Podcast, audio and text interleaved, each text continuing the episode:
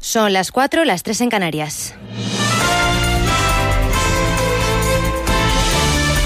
Noticias en Onda Cero.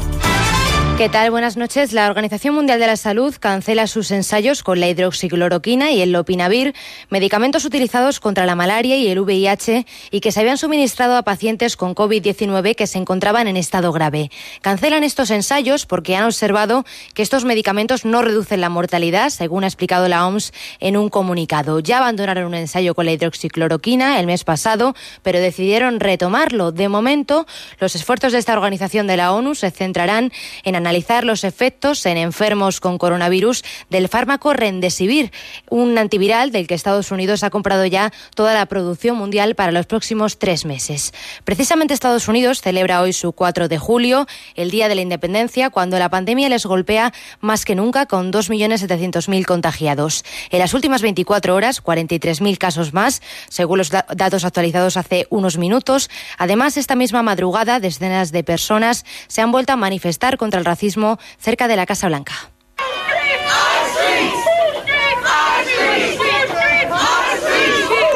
Y mientras tanto, Donald Trump celebra esta noche un acto en conmemoración de este Día de la Independencia en el Monte Rushmore con cientos de personas sin cumplir las medidas sanitarias como la distancia de seguridad. By the virus that came from China. And we've made a lot of progress. Our strategy is moving along well. Explica Trump que les ha golpeado esa terrible plaga de China, por la que ese país debe rendir cuentas, pero que están a punto de vencerla, que se van a recuperar y que Estados Unidos será más grande que antes porque no hay ningún país que lo esté haciendo mejor que ellos. Aquí en España, fin de semana de campaña electoral de cara a las elecciones vascas y gallegas del próximo 12 de julio. Los líderes de todos los partidos han estado este sábado arropando a sus candidatos en Galicia en una jornada muy marcada por el conflicto del ERE en la fábrica de Alcoa en San Cibriao.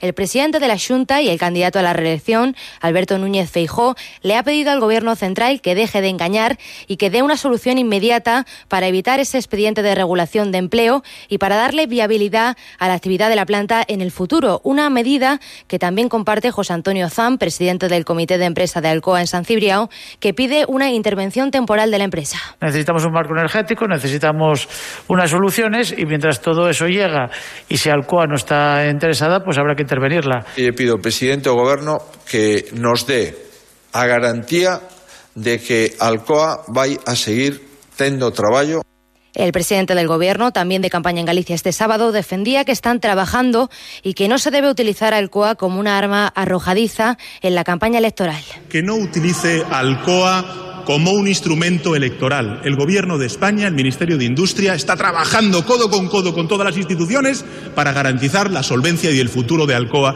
en Galicia y en Asturias. Ese es el compromiso. No utilicemos Alcoa como arma electoral entre unos y otros. Trabajemos conjuntamente para dar una solución a Alcoa y a la industria en nuestro país. Y este sábado España ha reabierto sus fronteras con una lista de 12 países no pertenecientes a la Unión Europea. En el caso de China, Marruecos y Argelia, sujetos a reciprocidad, cuando esos países decidan abrir sus fronteras. De momento, de, esos 12, de esa lista de 12 países, solo Serbia, Montenegro, Túnez y Corea del Sur permiten la entrada a españoles. De momento, además, se mantiene el veto en toda Europa a los viajeros de Estados Unidos. La llegada de turistas puede suponer un riesgo de contagio, pero se están tomando las medidas medidas necesarias. Eso ha comentado Alberto Garzón, ministro de Consumo, hoy en las esta noche. Yo creo que hay unas garantías suficientes, pero hay que entenderlo muy bien. Nunca va a haber un 100% de garantías porque estamos ante un virus que su propia definición pues implica ese, ese conocimiento del que hasta ahora es limitado, pero que implica que efectivamente hay personas que son asintomáticas y que los, los controles de, de, salud pues evidentemente también tienen que ser capaces de gestionar esa, esa situación. Pero hasta ahora nosotros estamos actuando siempre siguiendo los directrices científicas científicas que a su vez eh, son las que motivan esas directrices de la Unión Europea. Y hoy se ha celebrado la manifestación del orgullo LGTB, pero de una forma diferente, por vía telemática. Una marcha virtual para evitar los contagios de coronavirus y que se centra sus reivindicaciones en las mujeres lesbianas, trans y bisexuales, convocada bajo el lema sororidad y feminismo para transformar.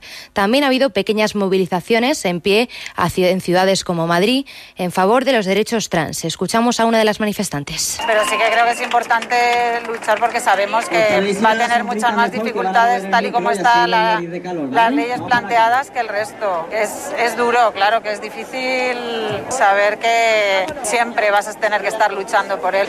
En lo internacional les contamos que México ha superado a Francia en fallecimientos, según los datos actualizados esta noche, con 30.000 fallecimientos en total. También en Inglaterra ha reabierto pubs y cines en el mayor alivio del confinamiento en Reino Unido. Pues por ahora eso es todo. Volvemos con más noticias a las 5, las 4 en Canarias y toda la información actualizada la tienen en nuestra página web ondacero.es.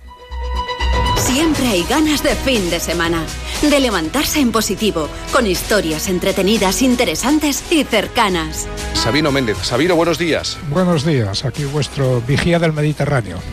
Bueno, vamos a reflexionar con Sabino, como siempre. Carlos Quílez, buenos días. Muy buenos días, Jaime. Siempre tipos duros en piel de policía. Punta Norte con Javier Cancho. Hay que recordarlo, el mayor movimiento sísmico de la historia. No ha existido que se sepa otro movimiento telúrico. Fernando Eiras lo que hace es una sección de humor y así hay que tomársela. No, no, ya. Por fin no es lunes. Sábados y domingos desde las 8 de la mañana con Jaime Cantizano. Te mereces esta radio. Onda Cero, tu radio.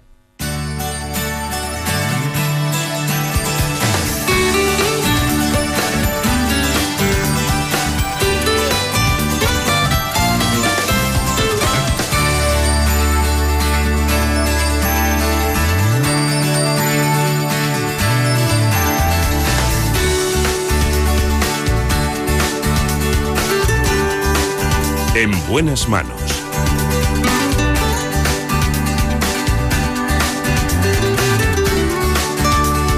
El programa de salud de Onda Cero.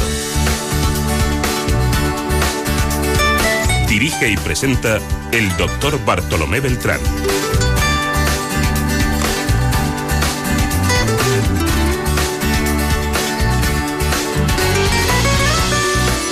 Hola, muy buenos días. Me alegro mucho de saludarles.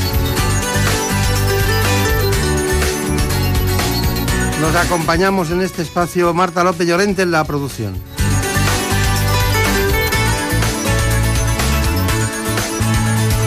Y con todos ustedes también en la realización Nacho Arias.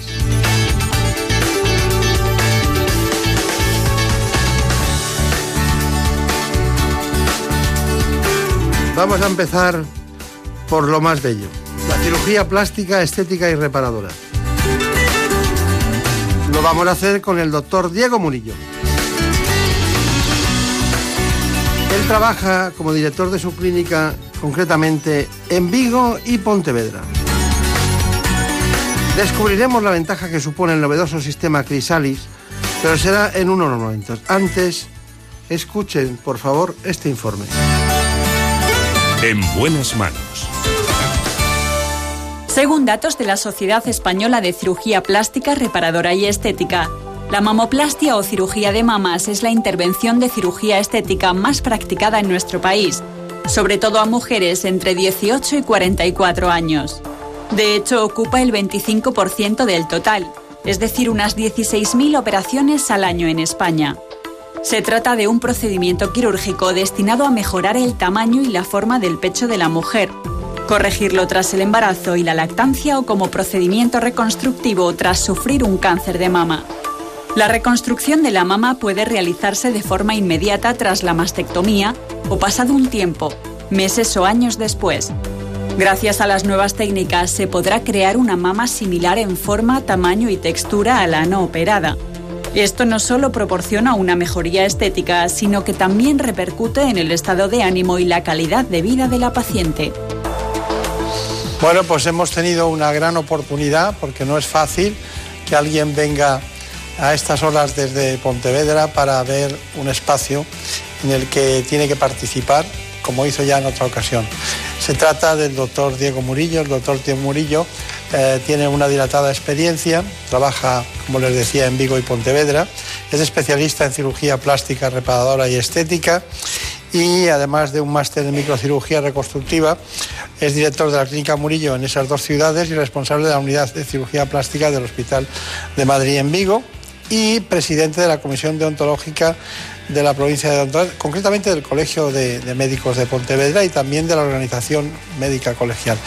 Eh, quiero poner acento en esta dedicación a la deontología médica porque no es un asunto menor para alguien que se dedica a una especialidad en la que pasan muchas cosas que a veces no deseamos. Doctor Murillo, me hablan mucho mis colaboradores del, sistema Crisalix, me han hablado mucho, pero luego lo veremos. Bueno, doctor Murillo, ¿qué hacen ustedes en su clínica cuando, cuando alguien llega con un deseo de aumentar el pecho, por ejemplo, o disminuirlo? ¿Qué, ¿Cuál es el proceso? Bueno, pues lo primero que se hace es una valoración de la paciente. Eh, actualmente tenemos la posibilidad eh, con este sistema que es el Crixalix, que es una de las tecnologías más avanzadas que hay a nivel de estudio de tres dimensiones. Realizamos un escáner del cuerpo completo de la paciente y entonces eso nos lo pasa a un monitor eh, y a través de unas gafas de tres dimensiones la paciente consigue ver su cuerpo el resultado de su cirugía en función del volumen de, prótesis que queramos colocar. Por tanto, tenemos una aproximación muy real del resultado que podemos conseguir. Para mí, a nivel tecnológico, es una de las armas fundamentales de los últimos 10-15 años. Sí, hemos visto este sistema, porque en realidad es un simulador, hemos visto este sistema en otro tipo de patologías hepáticas, por ejemplo, y es una auténtica maravilla. Luego lo, matizaremos en profundidad. Ahora, un reportaje en su clínica, concretamente en relación con el aumento del tamaño de los pechos. Se trata de hacer una reconstrucción mamaria tardía en una paciente que fue mastectomizada hace tres años, tras un proceso oncológico que necesitó de quimioterapia y radioterapia. En este caso vamos a utilizar, vamos a hacer una reconstrucción mamaria en dos tiempos, en la cual vamos a, colocar eh, una malla, que con esa malla lo que vamos a hacer es una matriz dérmica, que lo que vamos a conseguir es mayor volumen en el espacio para poder alojar tanto el expansor como luego el futuro implante y así dar una buena cobertura a ese implante. Bueno, pues vamos a empezar la intervención retirando la cicatriz eh, previa de mastectomía, que es un procedimiento que realizamos siempre. Eh, para posteriormente enviar esta cicatriz a anatomía patológica porque por si quedase algún resquicio de enfermedad tumoral en la cicatriz, aunque es raro. Vamos a seccionar ahora el músculo pectoral para luego posteriormente fijar la matriz. Dejamos espacio suficiente para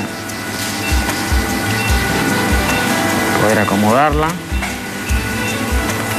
Y aquí en el borde inferior es la zona que vamos a liberar y donde vamos a suturar nuestra matriz. Tenemos el músculo pectoral seccionado y esperamos a que la matriz dérmica esté lista para colocarla. Luego si hay que realizar algún ajuste lo realizaremos una vez esté fijada por un lado la, la matriz. Sutura eh, no reabsorbible lo vamos a realizar con etilón de dos ceros.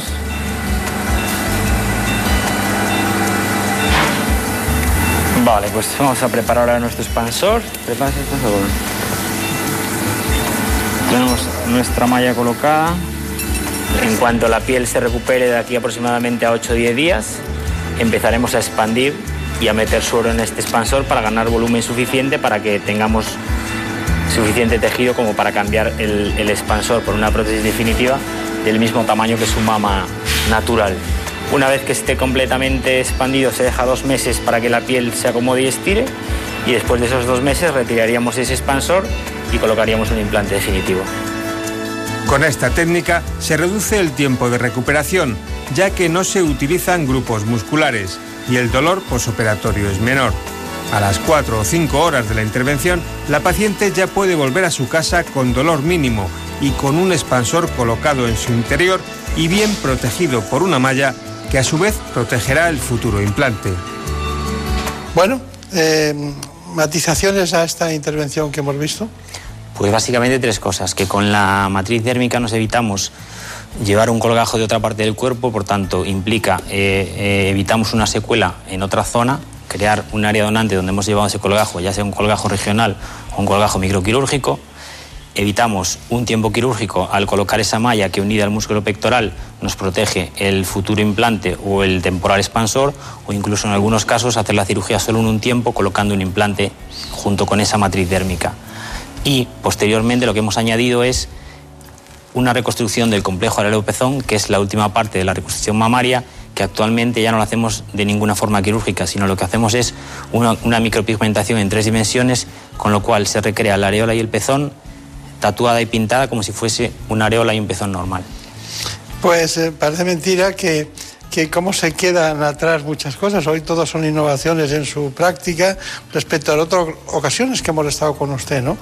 Eh, sepan que vamos a hablar de la mama tuberosa, vamos a hablar del, del crisalix y vamos a hablar del lipofilling para que usted pueda desarrollarnos y contarnos las nuevas fórmulas que tienen en este momento. Eh, por supuesto, eh, también del rejuvenecimiento facial, que, es otro de los temas que, queríamos tratar con usted. Me gustaría mucho mm, ver, que eso, lo hicimos, se lo pedimos, por favor, que nos ayudara en ese sentido. Eh, tenemos una, una mama tuberosa, ¿no? Y que suena, suena fatal, pero resulta que eh, son anomalías mamarias benignas, no son malignas, ¿no? Y una irregularidad estética, por decirlo de alguna manera. Bueno, entonces, ¿cómo sabemos si se trata de una mama tuberosa? Bien, eh, una mama tuberosa es una, malformación de origen desconocido eh, de la glándula mamaria de la mujer que puede ser uni bilateral y que se, caracteriza básicamente por tres cuestiones principales. Existe una herniación del contenido de la glándula mamaria a través de la areola por causa de un cordón fibroso que no la deja que ella se expanda. Existe un pobre desarrollo de los polos laterales inferior de la mama y existe un polo submamario muy alto, lo que provoca que esa mama tenga una forma constricta, también llamada caprina o tuberosa. Está bien, está bien. ¿Qué me dice del lipofilling? Pues el lipofilling para mí es un complemento que, actualmente utiliza en el 90% de los procedimientos quirúrgicos de cirugía estética que realizo. Eh, es un procedimiento antiguo, pero que el perfeccionamiento al que ha llegado actualmente eh, hace que lo utilicemos desde toda la cirugía facial, cirugía corporal y cirugía de miembros inferiores. Se puede utilizar pues, a nivel de cirugía facial pues, para corregir surcos y depresiones de la cara, para dar volumen, para mejorar la elasticidad de la piel, a nivel de mama, pues para corregir pequeños defectos en reconstrucción mamaria una vez hecha la parte principal de la reconstrucción y para cubrir, pues en algún caso, pues algún implante que está un poquito más superficial o algún colgajo que está simétrico respecto a la mama sana. Eh, para defectos de miembros inferiores, es decir, tiene múltiples utilidades y los resultados, la verdad, que son francamente buenos. ¿Y, se puede utilizar también para labios y pómulos? Sí. Eh, yo estoy casi dejando de utilizar el ácido hialurónico que es un producto que existe en nuestro organismo y que lo que se hace es capta agua y se utiliza para rellenar, pues, dar volumen a los labios, surconasogenianos, pliegues bucales, pero que tiene una duración de un año y a partir del año desaparece por completo, se reabsorbe. Pero en caso de la grasa, el resultado, en mi opinión, es mejor y aparte dura. Claro, claro, claro. Eh, ¿Alguna matización respecto al lipofilling, algo especial que, que, le llame la atención de cara a los pacientes, digamos? Porque eh, eh, del hipofilling hemos oído hablar mucho, ¿no? Pero estamos hablando ahora de la, de la última frontera y esto lleva siempre, siempre, sea antes o ahora, una reacción inflamatoria, ¿no? Sí, pero antiguamente para corregir esto o lo hacías con ácido hialurónico y duraba poco, pues el tratamiento del sulco nasogeniano en una persona más mayor y, en, la zona de los pliegues bucales, lo que es llamada boca de muñeca, esto se hacía con ácido hialurónico, duraba un año en consulta, o si no tenías que meterte en un quirófano para hacerlo con grasa. Nosotros actualmente lo hacemos en cirugía ambulatorial, con la paciente eh, con anestésico local y la paciente sale a su casa con un proceso inflamatorio mínimo. Y además eh, es, prácticamente como, una, como si fuera un injerto autólogo, ¿no? Como un, trasplante autólogo. No existe rechazo, el dolor es mínimo, eh, mejora la calidad de la piel, mejora la elasticidad, todo son cosas positivas. El único contra que se puede ver que a lo mejor si la paciente quiere un poquito más hay que hacerlo en dos sesiones, no en una, porque no se puede poner gran cantidad de grasa, porque llega un momento que si no esa grasa provocaría una pequeña necrosis grasa o algún quiste graso. Hay que dejar cierta cantidad de, de espacio y esperar a una segunda fase para poder dar un poquito más de volumen esa es la, única dificultad que ve usted, que es de, técnica adaptada a la reacción que tiene el organismo ante la grasa. No se pueden colocar 500 centímetros cúbicos de grasa en una mama, porque si no el porcentaje de esa, grasa se provocará una necrosis grasa y esa grasa no vivirá, ¿no? Y provocará un quiste. Bueno, eh, doctor Murillo, eh, hay, un, hay un instinto eh, hoy de rejuvenecer, ¿no? Estamos en una sociedad en la que parece que son más jóvenes los más mayores, ¿no? En muchas ocasiones se cuidan más en todos los sentidos. Y el rejuvenecimiento facial es, un tema apasionante. ¿Qué opina del rejuvenecimiento facial? Pues es una de las mayores demandas a nivel de consulta en cirugía estética, ¿no? Eh, aproximadamente un porcentaje del 80% son mujeres y un 20% son hombres en nuestra clínica y sobre todo pues eso, eh, mejoras a nivel de la región malar, en surcos nasogenianos, labio y cuello y en hombre principalmente pues la región perocular, lo que es la, la zona de los párpados y la nariz. Claro.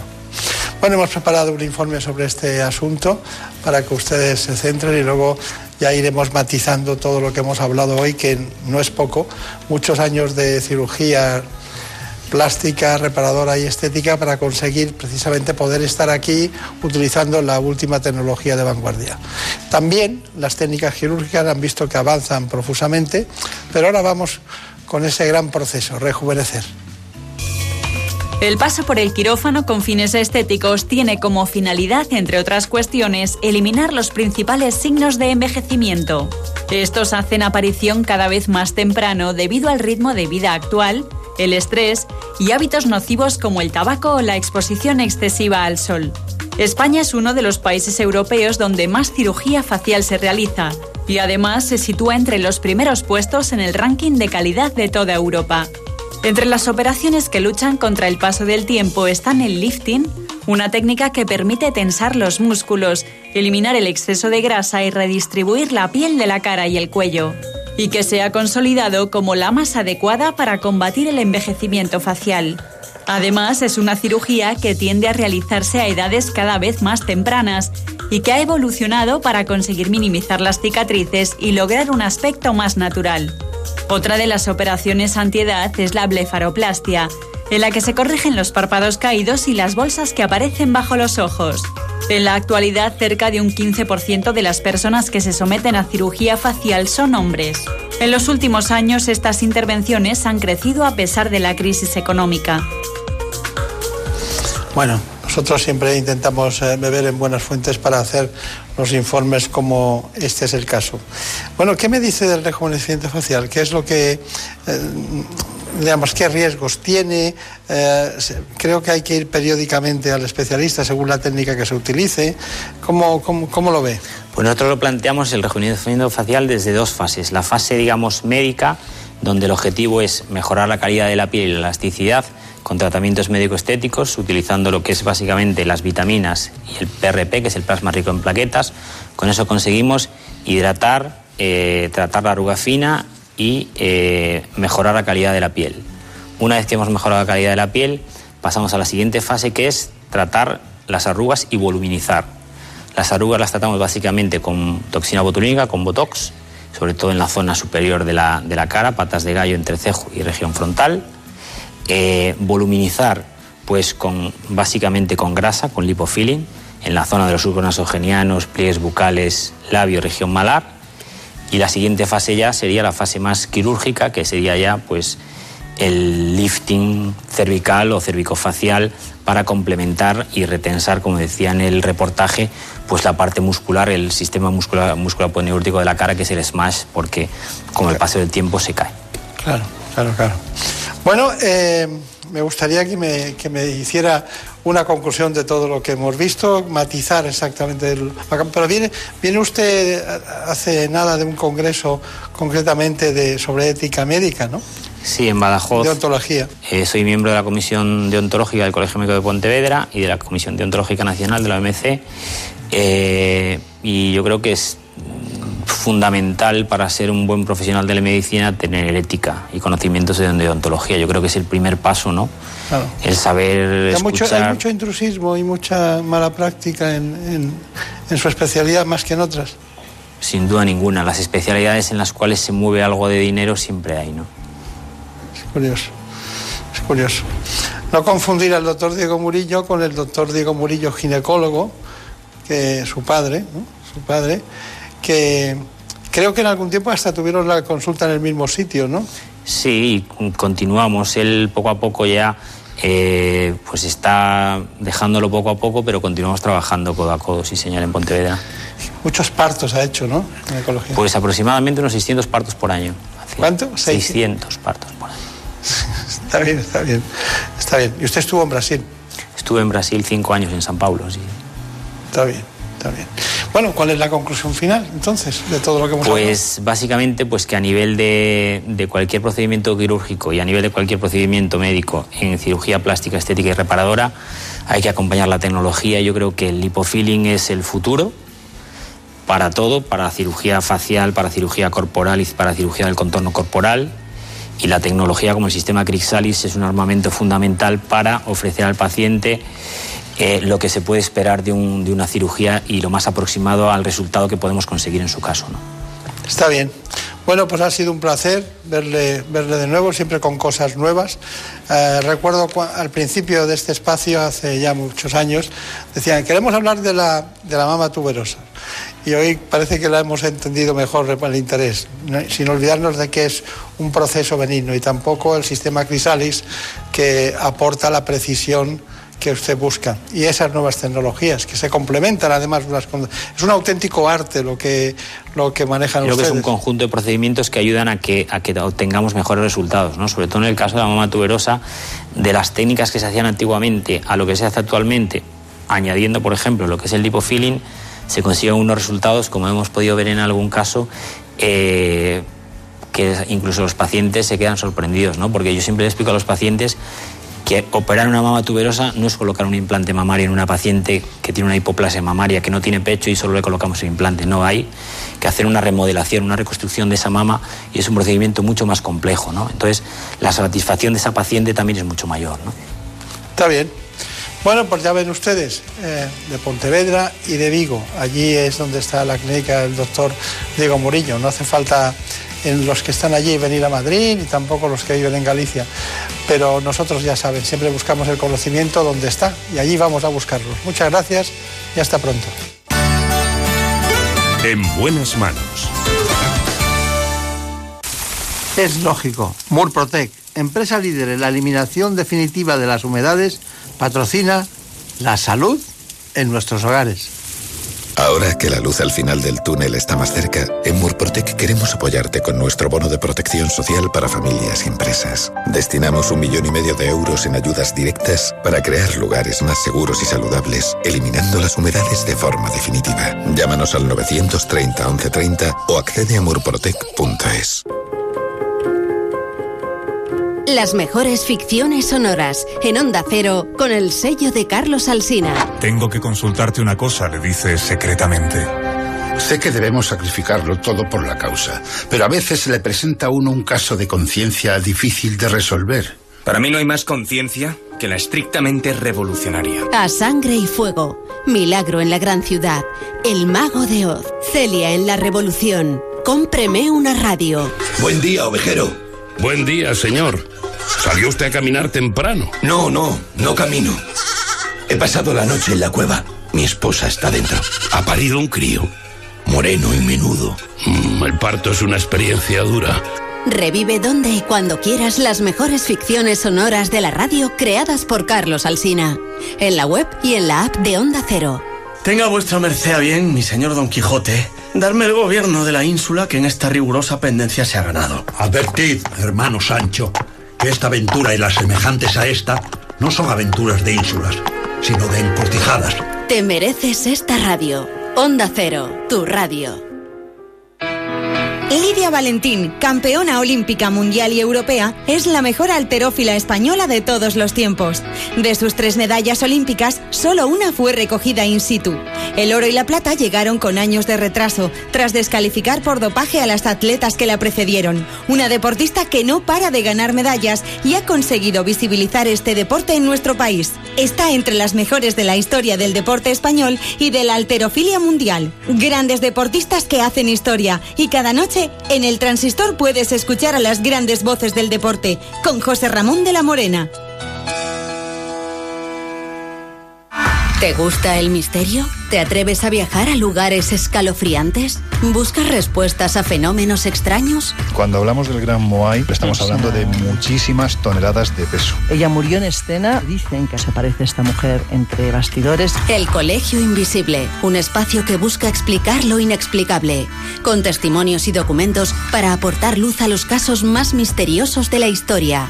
Los jueves, de una y media a dos y media de la madrugada, El Colegio Invisible. Lorenzo Fernández Bueno y Laura Falcó. Te mereces esta radio. Onda Cero, tu radio. En buenas manos. Dices que tu amor no es como ayer. Cuando naufragabas cada noche entre mis besos.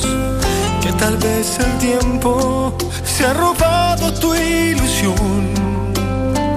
O en tu corazón tan solo quedan los recuerdos.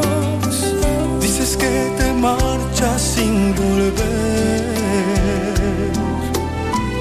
y que la distancia borrará mi sufrimiento y me dejarás en una oscura soledad. Mi vida si te vas será como un desierto. Amor, como En este espacio queremos ver las cosas claras y para eso nos vamos a conocer cómo se hace un trasplante de córnea. A veces se necesita y lo hacemos con un oftalmólogo que trabaja en el Hospital Universitario Fundación Jiménez Díaz. Se trata del doctor Jiménez Alfaro. Cada noche sin tus besos, ni el abrigo de tu cuerpo.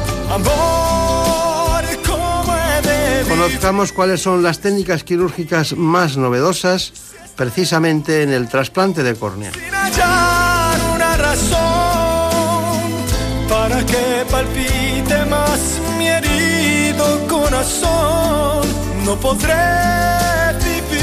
Les propongo, por cierto, como siempre, este informe.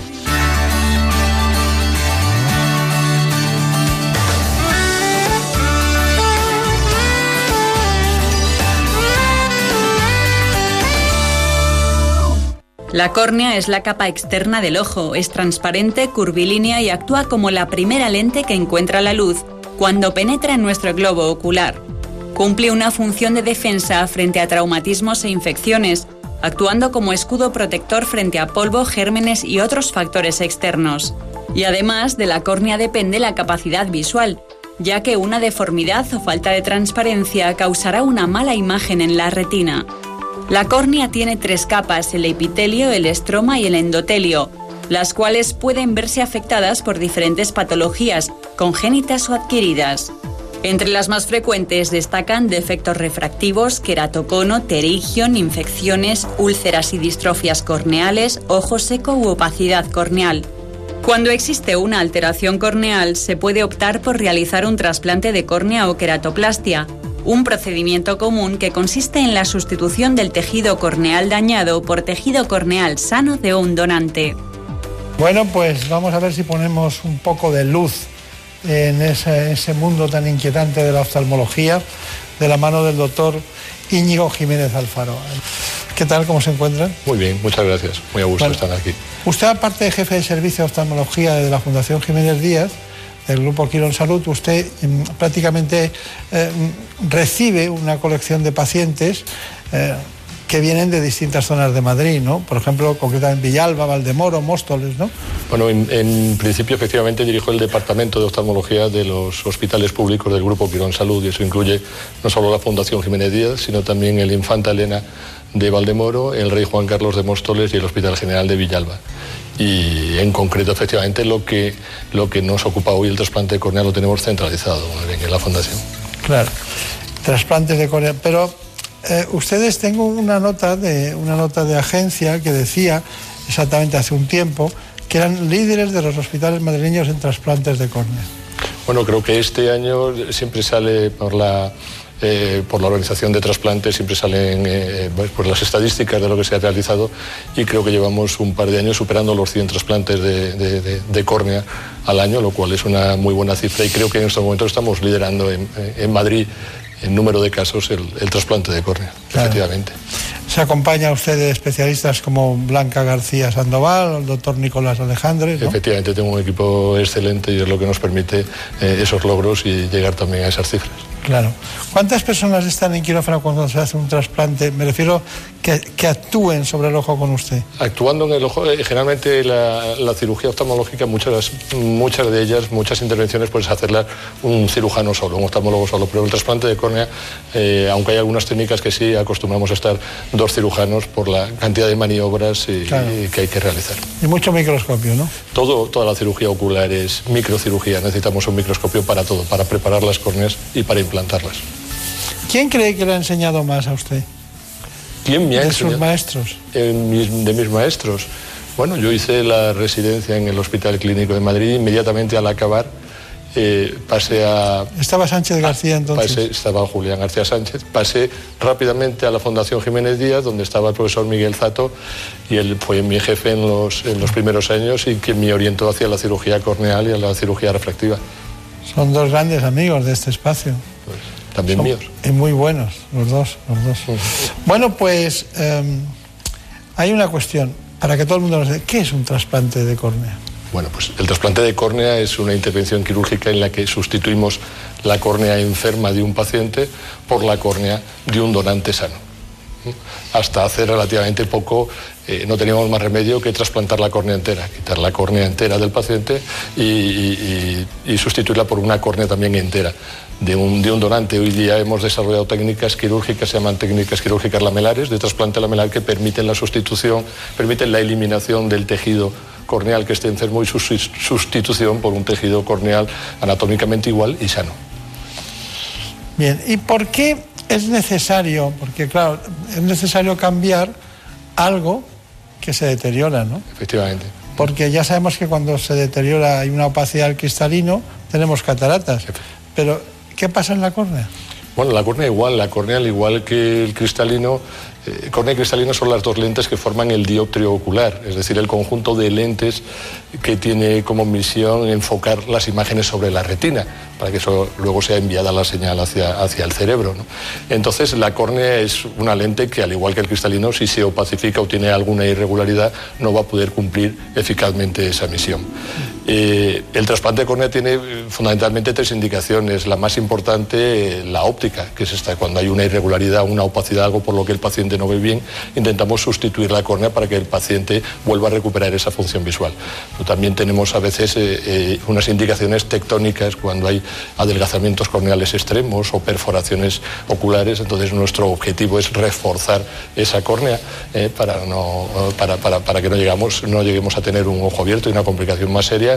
Y luego hay también eh, casos eh, terapéuticos. Algunas veces tenemos que hacer eh, un trasplante de córnea en infecciones muy agresivas que no controlamos o, en algunos tumores también oculares de segmento anterior. O sea que tenemos esas tres indicaciones ópticas, tectónicas y terapéuticas, pero a la cabeza de todos, afortunadamente, las ópticas. A mí me sorprende mucho que una estructura eh, natural eh, sea óptica y que se vea y que- y que luego la tenga que sustituir algo como unas gafas o unas lentes intraoculares. Parece mentira que podamos fabricar nosotros mismos, eh, embriológicamente, Sí. desde el nacimiento, una estructura que sea así, ¿no? Que Es, sea transparente, ¿no? sí, es- es llamativo eso, ¿no? Sí, el, el que las estructuras sean transparentes es también eh, es, es un, es un milagro de la anatomía, Sí, ¿no? sí. de la fisiología. Realmente es, es complejo. Es la orientación extremadamente regular de las fibras colágenas de, de la córnea, ¿no? que todas las fibras son muy, muy paralelas y cada, cada capa de fibras colágenas se entrecruza con la siguiente con un ángulo exacto de 90 grados. Es que no hay nada parecido. No el- hay nada parecido. La córnea es, la córnea es, una, es una estructura eh, apasionante, es una estructura maravillosa. Efectivamente sí. no hay nada parecido. Por eso algunos oftalmólogos dedicamos toda nuestra carrera, prácticamente toda nuestra actividad, eh, prácticamente solo a la córnea. Ah, sí, sí. No, y cuando se lesiona es terrible, ¿no? Cuando hay alguna persona que se va de excursión, ¿no? Y, y hay algunos, algunos eh, insectos o que, que le afecta la córnea y se quedan prácticamente ciegos durante un tiempo, ¿no? Bueno, sí, hay algunas enfermedades eh, infecciosas, sobre todo eh, algunas tropicales, ¿no? que pueden conducir a la, a la ceguera de, de- de- de causa, de causa corneal. ¿no? Aquí en nuestro medio quizá eso, eso es un poquito más, más difícil, afortunadamente. Sí, sí. Pero esa, hay un- ¿Cuál es la del pino que provoca...? Bueno, eso es la, eh, las, las orugas de la procesionaria de- de- del pino, efectivamente. Eh, es, eh, hemos tenido pacientes eh, que hemos tratado en la urgencia de la consulta donde se han hecho una siestecita en el campo debajo de un pino y les ha, les ha caído todos los pelillos de, las orugas y esos además, mm, por mecanismos poco claros, son capaces de penetrar en el espesor de la córnea, quedarse ahí enclavados y es dificilísimo, dificilísimo quitarlos y causa un cuadro inflamatorio y un cuadro irritativo eh, tremendo, la verdad. es Por que- mecanismos poco claros. Claro, eso- bueno, esos son- pelitos que podrías decir, bueno, ¿por qué, por qué, por qué son capaces de... Porque, pero eso demuestra que también, a pesar de ser eh, un órgano transparente, también tiene porosidad. Sí, también, efectivamente. Claro, muy curioso. La córnea tiene cinco capas, tiene el epitelio, una siguiente capa que da una cierta elasticidad y consistencia a la córnea, que es la membrana de Bowman. Luego tenemos el, estroma corneal. Y luego tenemos el complejo membrana de Descemet endotelio, que es el que evita que el agua que hay en el interior del ojo, el humor acuoso, penetre en la córnea. La córnea, por esa alta concentración de, fibras colágenas que tiene, eh, tendría una tendencia natural a embeberse de agua como, como una esponja y a hincharse y a originar un edema corneal.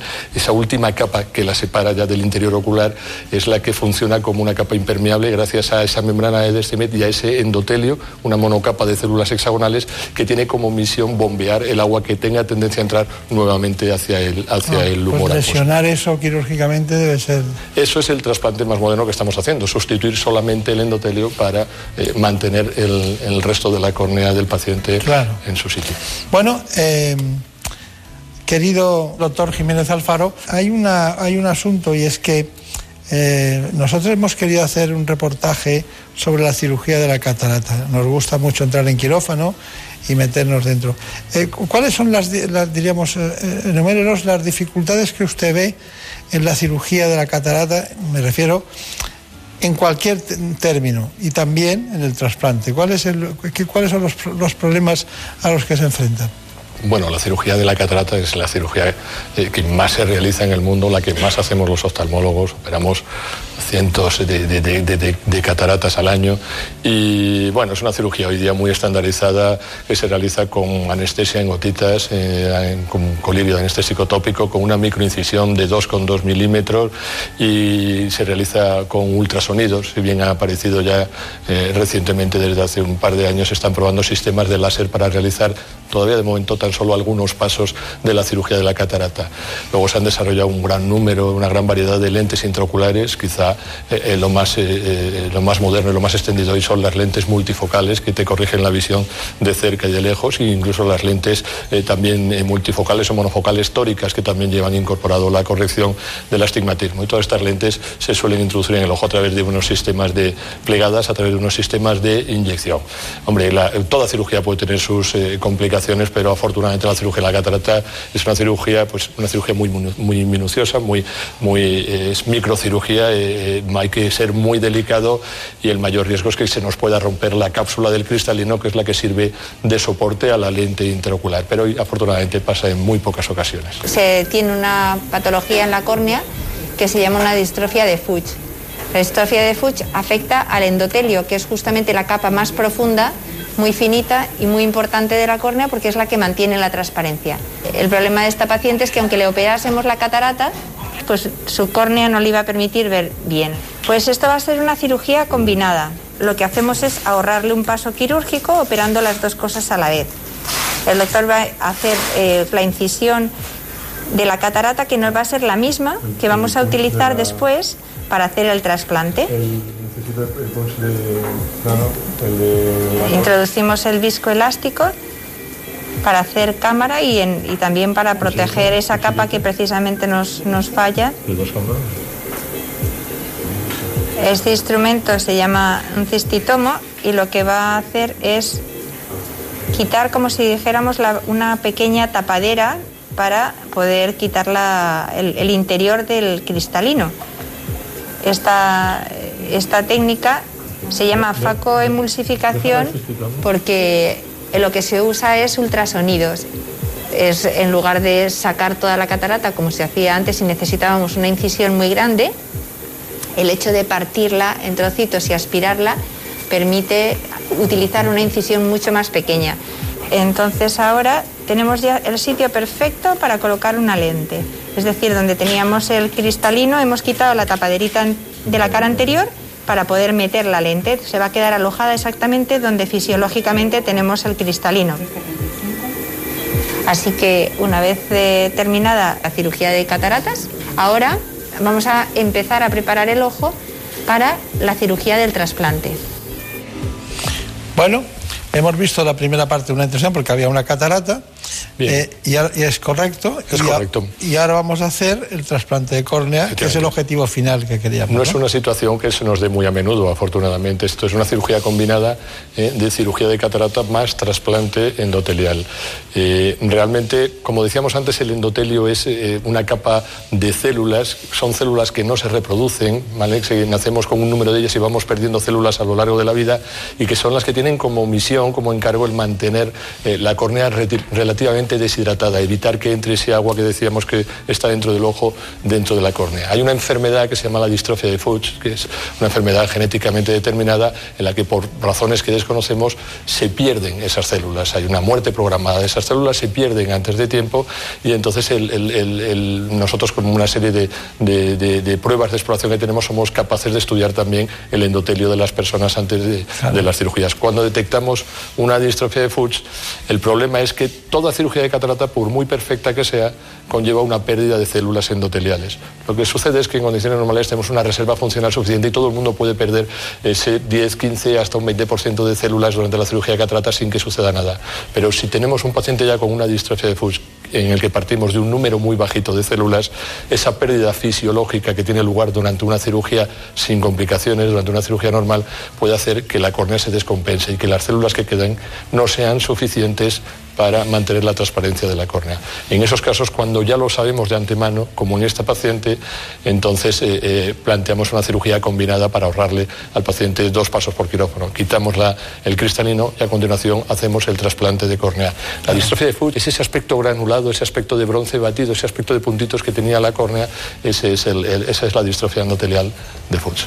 Bien, que me encantan las patologías que tengan nombre propio porque es un homenaje al especialista que la descubrió. Pero de todas maneras, eh, para que nos entienda todo el mundo, hablamos de, dos, hay dos endotelios diferentes, porque el endotelio que hay en las arterias no, tiene nada que ver con este y también es fundamental para la vida, ¿no? Cuando es donde cuando se deteriora es donde se acumula la arteriosclerosis, provoca embolias y distintos problemas. No tiene nada que ver con este otro endotelio que parece ser que es algo un depósito de oro que nos dan y que como se consuma, pues tenemos problemas. ¿no? tiene nada que ver. Bueno, eh, ¿le parece bien que vayamos ahora con el trasplante de córnea? Que es eh, por lo que hemos venido, en realidad. Lo primero que tenemos que hacer para este trasplante es tener una pupila pequeña ¿Veis este pequeño agujerito? Es una iridotomía. Esa iridotomía ahí en la parte de abajo la hacemos también la hacemos como preparación al trasplante. Eh, el siguiente paso va a ser quitar la capa enferma del paciente. Vamos a arañar toda la cara interna de la córnea, que es justo la que está enferma. La preparación del tejido casi es tan tan importante o tan estresante como las cirugías, porque es un tejido súper fino. Habéis visto que se ha plegado y se ha podido meter en esta pipeta tan finita. Bueno, pues este también es uno de los momentos interesantes de la cirugía, que queremos que entre, dejamos la cámara del ojo blandita, perfecto, y entonces con un disparito, pluf, pues ahí lo tenemos. Bueno, pues ahora lo que nos tenemos dos cometidos, uno es abrir el rollito y que se abra en la posición correcta, es decir, al revés, ¿no? Ahora nos queda el poner una burbuja al 100% para asegurarnos que durante 10 minutos el ojo tiene una tensión suficiente como para que ese injerto se pegue. Perfecto. Bueno, pues ya está. Bueno, eh, le veo, le veo a usted más de, está aquí, pero parece que estuviera dentro del quirófano, porque claro, pero normalmente lo hacemos así, porque hay un especialista en quirófano y usted aquí como jefe del departamento para contarnos lo, que hay. Pero tiene un compañero en su equipo que nos va a hablar ahora de la donación de, de ¿De dónde vienen las córneas? Bueno, eh, las córneas vienen lógicamente de los, de los donantes y tenemos muchos, afortunadamente en nuestro, nuestro sistema hospitalario tenemos muchas donaciones. Eh, lo ideal es que en el hospital nos podamos nutrir de, las propias donaciones de los pacientes que fallecen en el propio hospital y que donen sus córneas. Tenemos un sistema de coordinación de trasplantes que trabaja para ello y ese es uno de nuestros también puntos, puntos fuertes. Pero también eh, trabajamos con numerosos bancos de ojos. En el, en el Estado español hay más de 20 bancos de ojos repartidos por toda la geografía donde se pueden solicitar eh, eh, córneas cuando sobre todo se necesitan, por ejemplo, en condiciones de urgencias. Claro. Vamos, vamos con, ese, con esa donación de órganos, este reportaje. El trasplante de córnea no sería posible sin la generosidad del donante y su familia, que ceden el tejido corneal. Cuando alguien fallece en un hospital, la coordinadora de trasplantes revisa su historia clínica y sus análisis para ver que esa córnea reúne las cualidades necesarias para poder ser implantada y entonces el cirujano a cargo de extraer el tejido en ese momento realizará una pequeña intervención de tal manera que no tenga ninguna consecuencia estética en el fallecido y eh, mandar esas córneas al banco de tejidos para que pueda ser examinado eh, con diversas técnicas que tenemos y si cumple las condiciones de calidad necesarias para poder ser implantada, se, se guardará en un medio de cultivo. Disponemos de dos medios de cultivo, uno que conserva las córneas 10 semanas y otro que las conserva 4 semanas y que aplicaremos pues, en función de cada paciente y, y también la legislación de cada, de cada zona. La coordinación de trasplantes y otros profesionales como oftalmólogos, anestesistas y personal de quirófano trabajan de manera conjunta para conseguir devolver la visión al paciente. Bueno, pues ya que estábamos allí, su compañera, la doctora García Sandoval, eh, bueno, nos contestó algunas preguntas para matizar estos aspectos. Los trasplantes de córnea, el, el riesgo que tienen es el rechazo. Eh, con el desarrollo de los diferentes tipos de trasplantes que, hemos visto emerger durante estos últimos 10 años, la tasa de, rechazo varía enormemente. Es decir, cuando hacíamos los trasplantes clásicos, la, la, queratoplastia penetrante, pues el rechazo era mucho más elevado que ahora con estos trasplantes endoteliales, con la DME, con la DSAEC, etc. En estos momentos no hay alternativa al trasplante en las enfermedades de la córnea que ya se han instaurado y que ya están estables, que ya no mejoran con tratamiento médico. Hasta ese punto sí, se trata una infección, se trata una, eh, bueno, pues hay algunas que son mm, cosas transitorias pequeñitas que se pasan, pero cuando ya ha instaurado, la única alternativa es el trasplante de córnea. Pues el futuro en trasplantes de córnea es, uno, no llegar a ellos, tratando mejor algunas enfermedades como el queratocono y eh, dos, pues nuevas técnicas tanto de córneas artificiales como terapia génica para algunas de las distrofias corneales o alguna medicación y técnicas de sutura y de, de nuevas fijaciones de los injertos. ¿Qué conclusiones saca usted de todo lo que ha visto y de todo lo que nos quiere contar y de todo lo que sabe de como jefe de este departamento? mensaje. bueno, pues eh, primero decir que el, trasplante de córnea es el trasplante de tejidos más frecuente ¿eh? en, el mundo. Eh, que segundo es uno de los, si no el más, el, que mejor pronóstico tiene. La córnea hay que recordar que es una estructura transparente y por tanto no tiene vasos sanguíneos. Y si no tiene vasos sanguíneos no hay una presentación de esos antígenos, de esas células ajenas a nuestro sistema inmune y eso es, eso es lo que explica el excelente pronóstico que tiene y las bajas tasas de, rechazo. Precisamente tienen peor pronóstico y más tasas de rechazo las córneas que presentan vascularización en la, en la, en la enfermedad que, hace necesario el trasplante. ¿no? Eh, entonces, eh, bueno, enviar el mensaje de que donar las córneas es muy importante. Tenemos muchos pacientes que necesitan, que necesitan un trasplante de córnea, que es una, una acción muy, muy, muy, muy efectiva. Es una donación relativamente eh, sencilla eh, y yo pues eh, hago un llamamiento a la generosidad de la gente para que nos done la córnea y podamos solucionar tantos problemas de visión con estas técnicas tan modernas que ahora desarrollamos. Para el trasplante de córnea no necesitamos la muerte encefálica ni que el paciente esté en una UBI como para el trasplante de los demás órganos. Es suficiente con la, con la muerte cardíaca. Y, bueno, pues nuestras coordinaciones de trasplante se encargan de realizar una serie de serologías y una serie de pruebas y nosotros los oftalmólogos nos encargamos de estudiar las córneas. Hoy estudiamos todas las córneas que implantamos, las estudiamos previamente para, para confirmar y validar su calidad antes de, antes de trasplantarlas. Y yo creo que esto sería, mm, para mí, lo más, el, mensaje más importante que podemos enviar es, eh, es que haya más donaciones, porque para nosotros sería y para nuestros pacientes sería fantástico. Claro, según los últimos datos que manejamos, ustedes hacen alrededor de 113, hicieron el año 2018, lo cual quiere decir que prácticamente cada, cada, un día sí, un día no operan una córnea. ¿no? Sí, todas las semanas. Nosotros tenemos un quirófano de trasplante de córnea eh, todas las semanas fijo, con dos, tres intervenciones, pero incluso a lo largo de la semana, de vez en cuando surge la necesidad de hacer alguno más. Bueno, pues salude al doctor Alessandria, a la doctora García Sandoval, a todos los compañeros de, de, la Fundación Jiménez Díaz, Muchas del gracias. Grupo Quiro Salud. Muchas gracias. Muchas gracias. En buenas manos.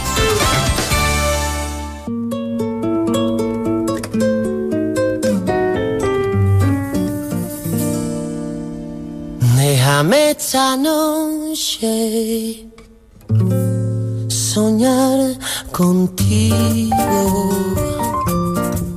Déjame imaginarme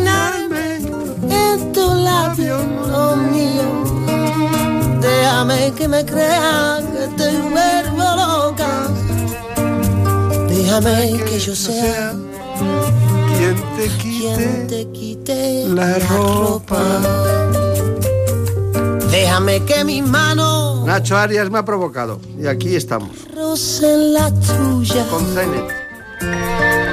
Déjame que Amanecer maravilloso. la cintura.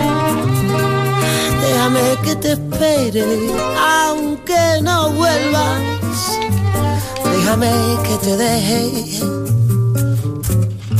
tenerme pena. Si algún día diera con la manera de hacerte mía, siempre yo te amaría como si fuera,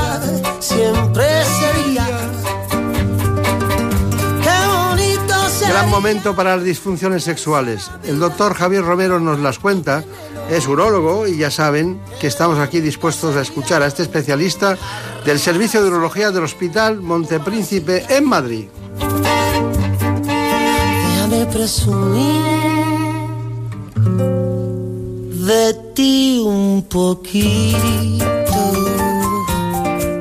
Que mi piel sea el Pero antes de conocer las relaciones sexuales, eh, cuando son verdaderas alteraciones sexuales, nos vamos a conocer las noticias que se han producido en la última hora en España y en el mundo. Déjame esta noche soñar contigo. Déjame imaginarme en tu labio lo mío. Déjame que me crea que te vuelvo loca. Déjame que yo sea quien te quite la ropa. Déjame que mis manos rocen la tuya. Déjame que te tome por la cintura. Déjame que te espere, aunque no vuelvas. Déjame que te deje tenerme pena. Si algún día diera con la manera de hacerte mía, siempre yo te amaría como si fuera, siempre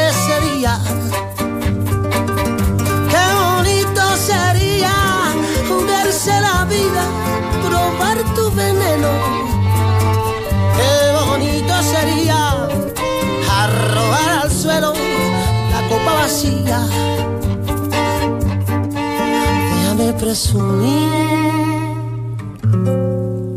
de ti un poquito. Que mi piel sea el forro de tu vestido.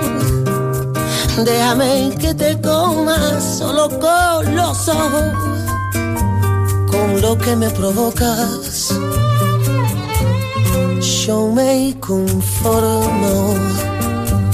Si algún día diera con la manera de hacerte mía, siempre yo te amaría como si fuera siempre ese día.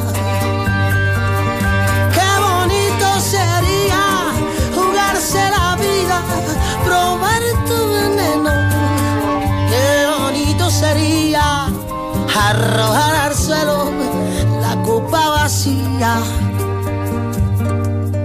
Déjame esta noche soñar, soñar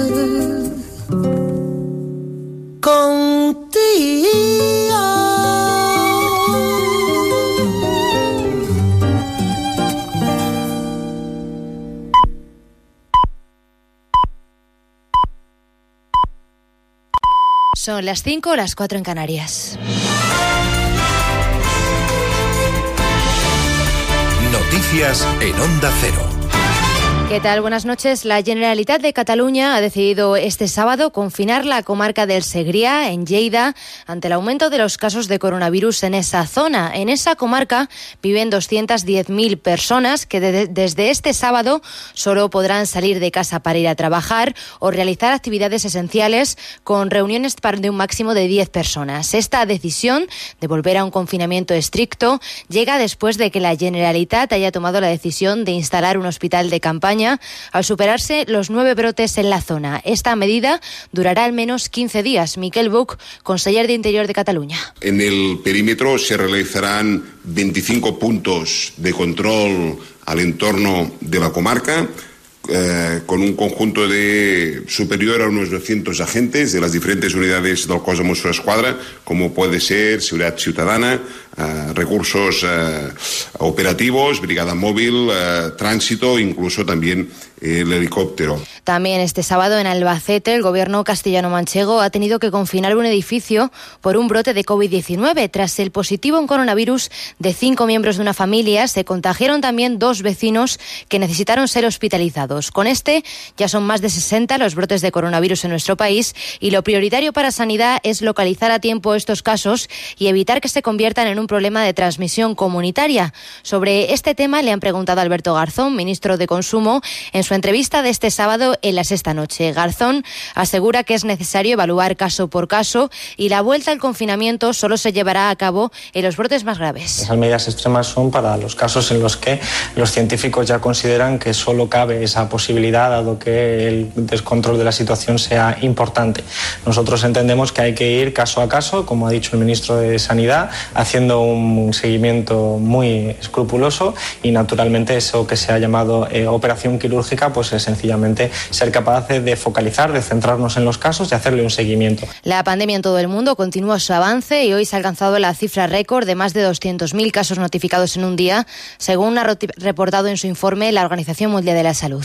Fin de semana de campaña electoral de cara a las elec- elecciones vascas y gallegas del próximo 12 de julio. Los líderes de todos los partidos han estado este sábado arropando a sus candidatos en Galicia en una jornada muy marcada por el conflicto del ERE de la fábrica de Alcoa en San Cibriao. El presidente de la Junta y candidato a la reelección, Alberto Núñez Feijó, le ha pedido al gobierno central que deje de engañar y que dé una solución inmediata para evitar el expediente de regulación de empleo y para darle viabilidad a la actividad de la planta en el futuro. Una medida que también comparte José Antonio Zan, presidente del Comité de Empresa de Alcoa en San Cibriao, que pide una intervención temporal de la empresa. Necesitamos un marco energético, necesitamos unas soluciones y mientras todo eso llega y si Alcoa no está interesada, pues habrá que intervenirla. E lle pido presidente do goberno que nos dé a garantía de que Alcoa vai a seguir tendo traballo El presidente del Gobierno, también de campaña en Galicia, este sábado defendía que están trabajando y que no se debe utilizar a Alcoa como un arma arrojadiza en la campaña electoral. que no utilice Alcoa como un instrumento electoral. El Gobierno de España, el Ministerio de Industria, está trabajando codo con codo con todas las instituciones para garantizar la solvencia y el futuro de Alcoa en Galicia y en Asturias. Ese es el compromiso. No utilicemos Alcoa como arma electoral entre unos y otros. Trabajemos conjuntamente para dar una solución a Alcoa y a la industria en nuestro país. Este sábado España ha reabierto sus fronteras con una lista de 12 países no pertenecientes a la Unión Europea, en el caso de China, Marruecos y Argelia, sujeto a reciprocidad cuando esos países decidan abrir sus fronteras. De momento, de esos 12, solo Serbia, Montenegro, Túnez y Corea del Sur permiten la entrada de españoles. De momento, además, también se mantiene el veto en toda Europa a los viajeros de Estados Unidos. Precisamente Estados Unidos ha celebrado hoy su 4 de julio, el Día de la Independencia, cuando la pandemia les golpea más que nunca, con más de 2 millones 1.700.000 contagiados. En las últimas 24 horas, 43.000 casos más, según los datos actualizados. Trump ha celebrado ese día con un acto que en el que ha dicho que la pandemia les ha golpeado, le ha llamado esa terrible plaga de China y que ese país debe rendir cuentas, pero que están a punto de vencerla, que se van a recuperar y que Estados Unidos será más grande que antes porque no hay ningún país que lo esté haciendo mejor que ellos. Pues por ahora eso es todo. Volvemos con más noticias a las 6, las 5 en Canarias y toda la información la tienen actualizada en nuestra página web ondacero.es.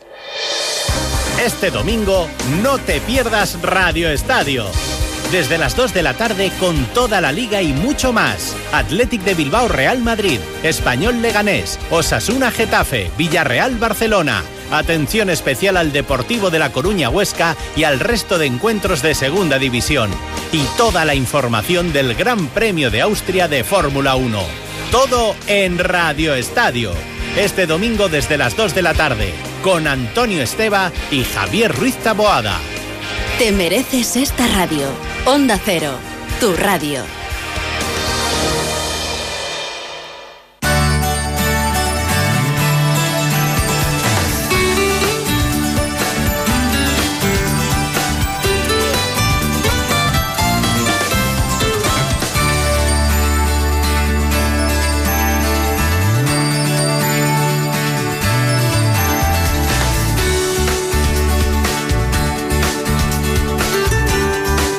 En buenas manos.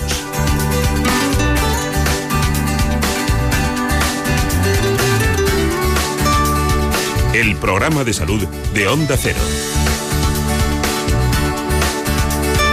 Dirige y presenta el doctor Bartolomé Beltrán.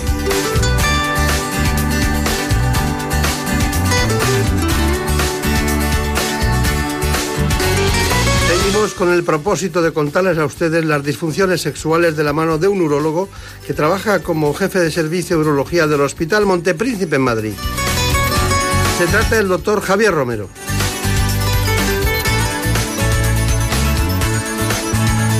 Así que, para conocer más en profundidad este aspecto, vayamos con nuestro clásico informe.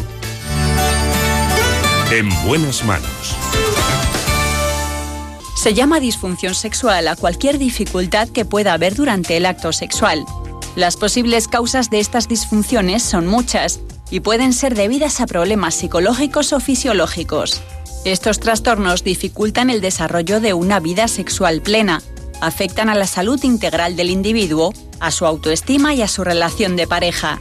Estos problemas son frecuentes y se calcula que el 40% de los hombres y mujeres las pueden sufrir en algún momento de su vida. En cuanto a las mujeres, la tercera parte de ellas sufre alguna disfunción sexual. Los trastornos más habituales son la pérdida del deseo, los problemas en la excitación, la falta o disminución de la intensidad del orgasmo o el dolor en las relaciones. La vida sexual de la mujer puede alterarse especialmente durante la menopausia. En esta etapa, cerca de la mitad de las mujeres, el 45%, sufre alguna disfunción sexual. Entre los hombres los principales trastornos son la eyaculación precoz y la disfunción eréctil. Tanto en ellos como en ellas lo primero que se debe realizar es un buen diagnóstico y elegir el tratamiento dependiendo del tipo de disfunción y la causa que lo origina. Bueno, por aquí estamos eh, con dos puntos de encuentro importantes que ustedes deben conocer, que son la disfunción eréctil y también, como no, la eyaculación precoz. Lo vamos a hacer con un urólogo que tiene una dilatada experiencia en el ámbito de esta especialidad que de alguna manera dentro de la urología, aunque sea un tema principal, siempre hay, eh, hay una subespecialización en los temas de sexualidad. Le hemos pedido al doctor Romero, concretamente al doctor Javier Romero, que descienda al territorio ese, porque claro, ellos eh, tratan cáncer, los jefes de servicios ven muchas patologías en todo el órgano y aparato, la propia litiasis renal, pero en este caso vamos a hablar de sexualidad. Bueno, me gustaría que me dijera que eh, ha estado en el extranjero en muchas ocasiones y ha trabajado en centros de referencia del cáncer. pero me gustaría saber cuál es su responsabilidad en la Sociedad Española de Urología. Tiene, en el ámbito de la andrología usted también trabaja, ¿no? Eh, dentro de la Asociación Española de Urología lo que hago es que coordino eh, la sección de andrología. Eh, de modo que la andrología es dentro de la urología la subespecialidad que se encarga de la salud de los genitales masculinos y en eso estamos subespecializados, igual que en próstata, y tengo el placer y el honor de dedicarme a ello. Claro, claro, claro. Bueno, nosotros tenemos en primer lugar, ¿qué, se entiende por disfunción eréctil? La disfunción eréctil es la incapacidad para mantener, eh, para penetrar y mantener eh, la penetración, la rigidez suficiente para tener una relación sexual satisfactoria. Eh, en general puede ser por muchos motivos, en general. Es por muchos motivos. Clásicamente se pensaba que era por un problema psicológico, pero siempre tiene una parte psicológica la disfunción eréctil, pero realmente hoy en día se sabe que es orgánica. Disfunción eréctil hoy en día la tenemos que igualar a enfermedad vascular. Todos los, eh, el pene es el órgano vascular más importante del organismo y todo lo que afecte al sistema vascular del organismo, que eso lo conocemos mucho todos porque es algo que tenemos mucha cultura general, la hipertensión, la diabetes, la hipercolesterolemia, hipertrigliceridemia, obesidad, sedentarismo, malos hábitos de vida, tabaco, eh, alcohol, todo eso que va dañando poco a poco nuestros vasos sanguíneos, nuestro endotelio, hace que repercuta sobre nuestro pene y hoy en día hablar de disfunción eréctil prácticamente es hablar de disfunción vascular. De hecho, es eh, la punta del iceberg, es la primera manifestación de las enfermedades vasculares que tenemos y, eh, por tanto, es una ventana de salud del varón, de las personas, el, hecho de tener disfunción eréctil. Claro. A ver, ¿habrá comprobado usted la relación que hay a veces entre, entre cuando se hace una prostatectomía y, después queda una disfunción eréctil? ¿Habrá visto cómo ha ido evolucionando desde aquellas que dejaban porcentajes altos de disfunción eréctil y otras actualmente con el robot Da Vinci que no, que, no hay disfunción eréctil en gran número de casos. Mm, estamos de acuerdo. Eh, cuando se opera de próstata por cáncer es cuando aparece disfunción eréctil. Cuando se opera por hiperplasia benigna de próstata no hay disfunción eréctil. Esto que nos queda a todos claro. Y cuando se opera por cáncer hay tres tipos de abordajes: el robótico, el laparoscópico y el abierto. Y eh, con el robot Da Vinci, como usted bien dice, eh, lo que estamos consiguiendo es que muchos cirujanos mejoren su capacidad de preservar la bandeleta neurovascular y que por tanto tengamos menos disfunción eréctil. Hay que decir que hoy en día hay un tratamiento muy bueno para, los para el cáncer de próstata eh, localizado inicial, que es la terapia focal, en la cual solo estamos tratando el tumor eh, dentro de la glándula prostática, no quitamos toda la, la, próstata y ese sí que no tiene disfunción eréctil. Con el robot Da Vinci se disminuye en términos generales la disfunción eréctil de la mayoría de los cirujanos, con la terapia focal no aparece disfunción eréctil. Ya que estamos aquí, también hay incontinencia, también pasa lo mismo con la incontinencia urinaria paralelamente a este problema de disfunción eréctil en esos tres tipos de abordaje, ¿no? La incontinencia urinaria, volvemos a lo mismo, cuando se opera por hiperplasia benigna de próstata apenas aparece, sí aparece al principio un poquito, pero desaparece la incontinencia urinaria eh, importante, aparece después de operarse de cáncer y nuevamente cuando nos operamos o abierto laparoscópico robótico puede aparecer las dos complicaciones más frecuentes, la disfunción eréctil y la incontinencia urinaria y sí que eh, se está consiguiendo cada vez disminuir menos. El Da Vinci es una muy buena herramienta para igualar cirujanos por arriba. Un gran cirujano abierto laparoscópico robótico obtiene los mismos resultados en todas las series de la literatura eh, de excelencia. Lo que ocurre es que la mayoría de los cirujanos con el robot operan mejor que abierto que laparoscópico, de modo que el robot es un muy buen instrumento y por eso se impuso en Estados Unidos y ya lo estamos adoptando todos en Europa para igualar cirujanos por arriba y disminuir ese porcentaje de disfunción eréctil y de incontinencia urinaria. Está bien. Está bien. Bueno, de, todas maneras, eh, la, disfunción eréctil tiene muchas caras, ¿no? en todos los sentidos.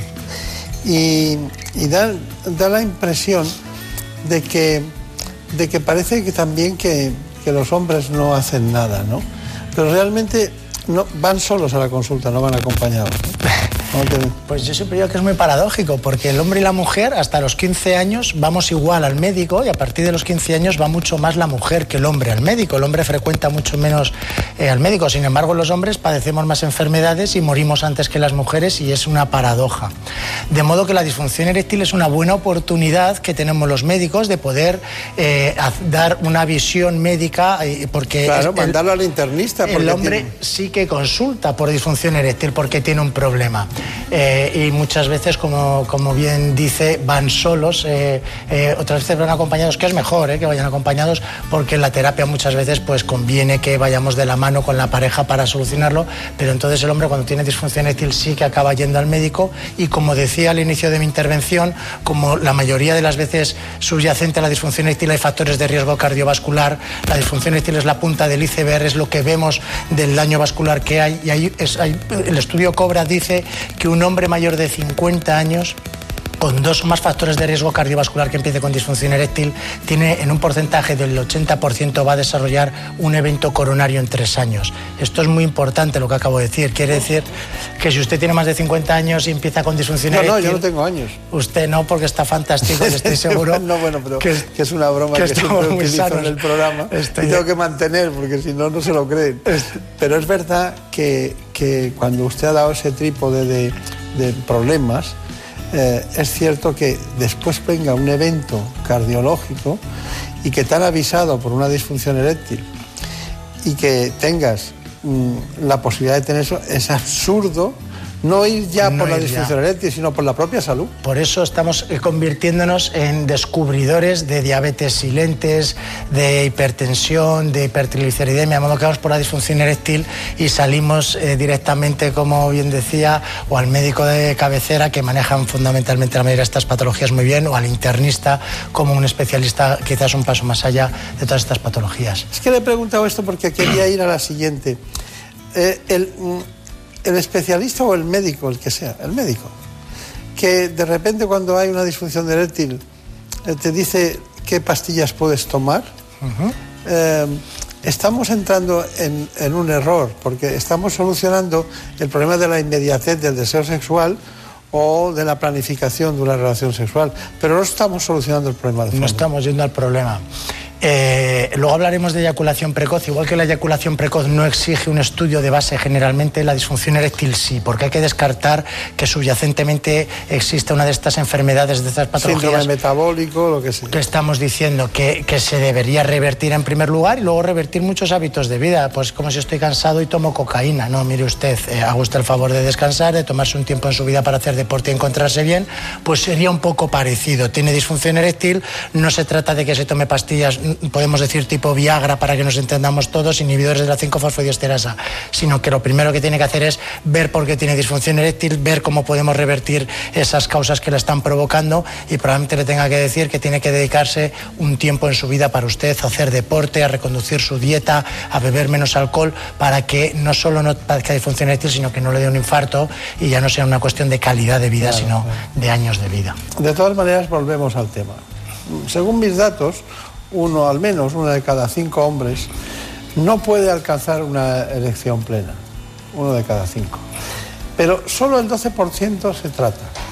Cuando hablamos de que se trata, no quiere decir que tome unas pastillas u otras, sino que se trate de manera ortodoxa y bien, yendo a una consulta tipo como la que tiene el doctor Javier Romero en el Hospital Montepríncipe. Entonces, Dicho esto, vayan solos o vayan acompañados, depende del grado de confianza y también de la edad, porque, eh, claro, la mujer con eso de las exploraciones periódicas preventivas, citología, colposcopia, exploraciones y tal, llega un momento que no, eh, es un problema de vergüenza, es un problema de que, aparte de que hay cada vez más mujeres en ese ámbito, pero a los hombres les da vergüenza reconocer que tienen ese problema delante de su pareja, ¿no? O delante de cualquiera. Entonces, cuando llega, ¿qué hace usted ante una disfunción eréctil? ¿Cómo es el procedimiento? Desde que llega hasta que le pone el tratamiento más conveniente. Mm, La disfunción eréctil yo creo es, es algo más frecuente de uno de cada cinco, de uno cada 20, depende de la edad, pero a partir de los 50 años el 50% de los varones padecen algún grado de disfunción Ese, eréctil. ese- ese dato lo manejamos, efectivamente, también lo manejamos. sí, Vamos a empezar diciendo que los hombres deberían ir a revisión eh, también, igual que van las mujeres, a su revisión prostática y a partir de los 45 años todo varón debería ir a una revisión urológica en la que se revisase eh, eh, la, la salud prostática, el hipogonadismo y la salud sexual, la disfunción eréctil. Eh, y si ya está dentro de una rutina de seguimientos, pues se ve si tiene disfunción eréctil o no. Si viene como primera visita porque tiene disfunción eréctil, pues eh, tiene el manejo habitual de una consulta, se, hace una, se ven los antecedentes personales, que en este caso son muy importantes centrarnos en enfermedades neurológicas eh, y cardiovasculares y quirúrgicos, sobre todo del ámbito de la pelvis. Eh, posteriormente vemos cuál es la severidad, cuánto tiempo lleva con la disfunción eréctil, si es capaz de penetrar o no, si eh, le ocurre siempre o solamente es situacional. Eh, nos hacemos una idea de la severidad. Muchas veces pasamos cuestionarios validados porque nos permite como herramienta tener un lenguaje más objetivo con los pacientes. Exploramos para ver cómo está el pene, si tiene alguna enfermedad subyacente, alguna enfermedad de Peyronie, fibrosis, algún otro tipo. Y luego se hace un análisis de sangre en el que chequeamos fundamentalmente en el nivel de testosterona, la función renal, la función hepática, los perfiles lipídicos, el perfil glucémico y el hematocrito. Eh, con todo eso chequeamos y hacemos una eh, revisión global de cómo está la salud eh, de ese varón y a partir de ahí empezamos a trabajar para detectar cuáles son los factores de riesgo que pueden estar condicionando esa disfunción eréctil con la intención de, una vez identificados, corregirlos y revertirlos y si no ya pues empezar a administrar los distintos tratamientos que existen eh, para la disfunción eréctil.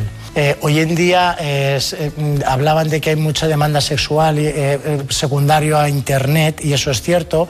Eh, hay un gran consumo de, de- de sexo en Internet y está desvirtuando lo que son una relación sexual, lo que es una rigidez, lo que es el tamaño del pene y hay muchos pacientes y muchas personas que vienen buscando ayuda que no lo necesitan porque se está desvirtuando que es eh, un tamaño normal de pene, cómo tiene que ser un pene, cómo tiene que ser una relación sexual y yo creo que conviene también que eh, tengamos un diálogo en ese sentido porque hay personas que demandan, eh, alguna vez un paciente, es que no aguanto más de cuatro actos sexuales en un día. Eh, mire usted, cuatro actos sexuales es una cosa estupenda. Tengo un pene pequeño, tiene un pene de 15 centímetros, eh, bueno, que es un pene pequeño o no, pues eh, más de 11 centímetros, eh, desde luego es un pene normal, de 11 para abajo es discutible, pero por lo menos hay que tener menos de 8 para que empecemos a considerar que se pudiese ser patológico y yo creo que es bueno que lo digamos y que se haga referencia a que un acto sexual no dura media hora, a que el pene no mide 16 centímetros, a que a una serie de conductas que nos está llevando eh, Claro, lo que, que, la normalidad biológica no está en la exageración tecnológica. ¿no? Tecnológica, exactamente. Bueno, pues vamos, vamos eh, con ese asunto. Ahora matizaremos los tratamientos. La disfunción eréctil se define como la incapacidad de mantener una erección suficiente como para permitir la actividad sexual. Se trata de un problema cada vez más frecuente entre la población masculina, normalmente de más de 40 años. Se calcula que afecta en España a más de 2 millones y medio de hombres y a más de 100 millones en todo el mundo. Aparte de las causas orgánicas que suponen el 90% de los casos, esta disfunción sexual también puede estar ocasionada por causas psíquicas relacionadas con el sistema nervioso. Además, puede ser un síntoma de alerta de otras enfermedades graves. Sin embargo, los españoles aún son reacios a pedir ayuda cuando surgen este tipo de problemas. Solo unos 300.000 se someten a tratamiento. Este trastorno tiene un gran impacto en la calidad de vida, tanto de los propios afectados como de sus parejas, quienes juegan un papel clave en el proceso de recuperación. Bueno, eh, este es nuestro informe que prácticamente complementa eh, desde el punto de vista divulgativo lo, que lo que usted ha expuesto. El 67% de los pacientes con disfunción eréctil tiene obesidad. Un estilo de vida poco saludable supone un obstáculo para tener una salud sexual plena.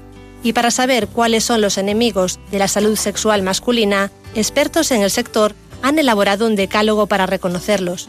El primero es la dieta poco saludable. Las dietas ricas en grasas y azúcares disminuyen la energía del hombre que afecta la circulación sanguínea. La obesidad, muy relacionada con los trastornos metabólicos que puede desembocar en patologías vinculadas con la disfunción eréctil, como la diabetes, que es otro gran enemigo, la hipertensión y el colesterol. Se colapsan las arterias, fluye menos la sangre y llega menos cantidad al pene, lo que dificulta la erección. La apnea del sueño. Los hombres con apnea suelen tener un agotamiento físico y mental que influye negativamente en las relaciones sexuales. Los tóxicos. El tabaco, el alcohol y las drogas afectan al sistema nervioso ligado en el deseo sexual. El estrés, así como la ansiedad, disminuyen la libido e impiden al hombre concentrarse en la relación sexual. La depresión influye en el estado de ánimo y también los fármacos para tratarla pueden afectar la función sexual. Y por último, el enemigo más conocido es el miedo la vergüenza ante esta situación, por lo que consultar pronto al especialista para que estudie el inicio del problema constituye la mejor opción. Bueno, es una ampliación tocando todos los factores. ¿Le parece bien? Todo Me parece, coincido plenamente. Ahora a usted le toca, porque, eh, bueno, siempre se bromea mucho con esto de las pastillas, ¿no? Pero, ¿cuál sería, diríamos, la manera más concisa de explicar los tratamientos posibles de tratamiento medicamentoso posible, de esos que nadie los conoce, pero, pero se venden millones y nadie sabe dónde están, pero todo el mundo los lleva en el bolsillo, ¿no? Entonces, ¿cómo sería? El tratamiento de la disfunción eréctil es eh, una escalera terapéutica. Hemos eh, dicho ya que lo primero que hay que hacer es identificar los factores de riesgo, identificar las noxas que puedan ser modificables y cambiarlos, hábitos de estilo de vida, eh, mejorar nuestra dieta, corregir una hipertensión, una hiperlucemia, mm, etc. Pero una vez no respondemos a eso, tenemos primero fármacos orales, que son conocidos como inhibidores de la 5-fosfodiesterasa, que para que todos ustedes me entiendan son las pastillas tipo Viagra, que en España se comercializan cuatro eh, distintas eh, y eh, básicamente funcionan. Nosotros tomamos la pastilla y lo que hace es que nos exacerba una erección, es decir, no nos la provoca, requiere estímulo, lo que hace es que entre más sangre dentro del pene y la mantenga durante más tiempo y con ello conseguimos mantener una ah, mejor rigidez y así poder mantener una relación sexual completa. Cuando la medicación oral, que por cierto es muy segura, aunque tiene mala fama. La mala fama vino por el estudio inicial que se hizo, que estuvo mal diseñado, pero las pastillas y los iones de 5 fosfodiesterasa son muy seguros y solamente no lo deben tomar aquellos que tengan un uso concomitante de nitratos, de una, de una medicina que hace una vasodilatación en pacientes cardiópatas. Nosotros lo utilizamos en trasplantados, lo utilizamos en pacientes muy complejos, es muy seguro y funciona muy bien. Cuando fracasan las pastillas orales, pasamos a eh, la prostaglandina. La prostaglandina, igual que la sí requiere estímulo y lo que hace es que se acerba, la prostaglandina sí que provoca directamente una erección y se puede utilizar vía tópica en un gel que se aplica en el pene y se absorbe y llega al cuerpo cavernoso, o si así no funciona, inyectada dentro del pene. La inyección dentro del pene suena peor que es, se consigue una erección eh, mm, provocada por esta eh, inyección y se puede tener una relación sexual y hay muchísimas personas que eh, tienen que recurrir a estas inyecciones para tener relaciones sexuales y es una opción bastante aceptable. Y cuando con esto o no se consigue una rigidez suficiente o las personas no están satisfechas con estas medicaciones, tenemos la posibilidad de implantar una prótesis de pene.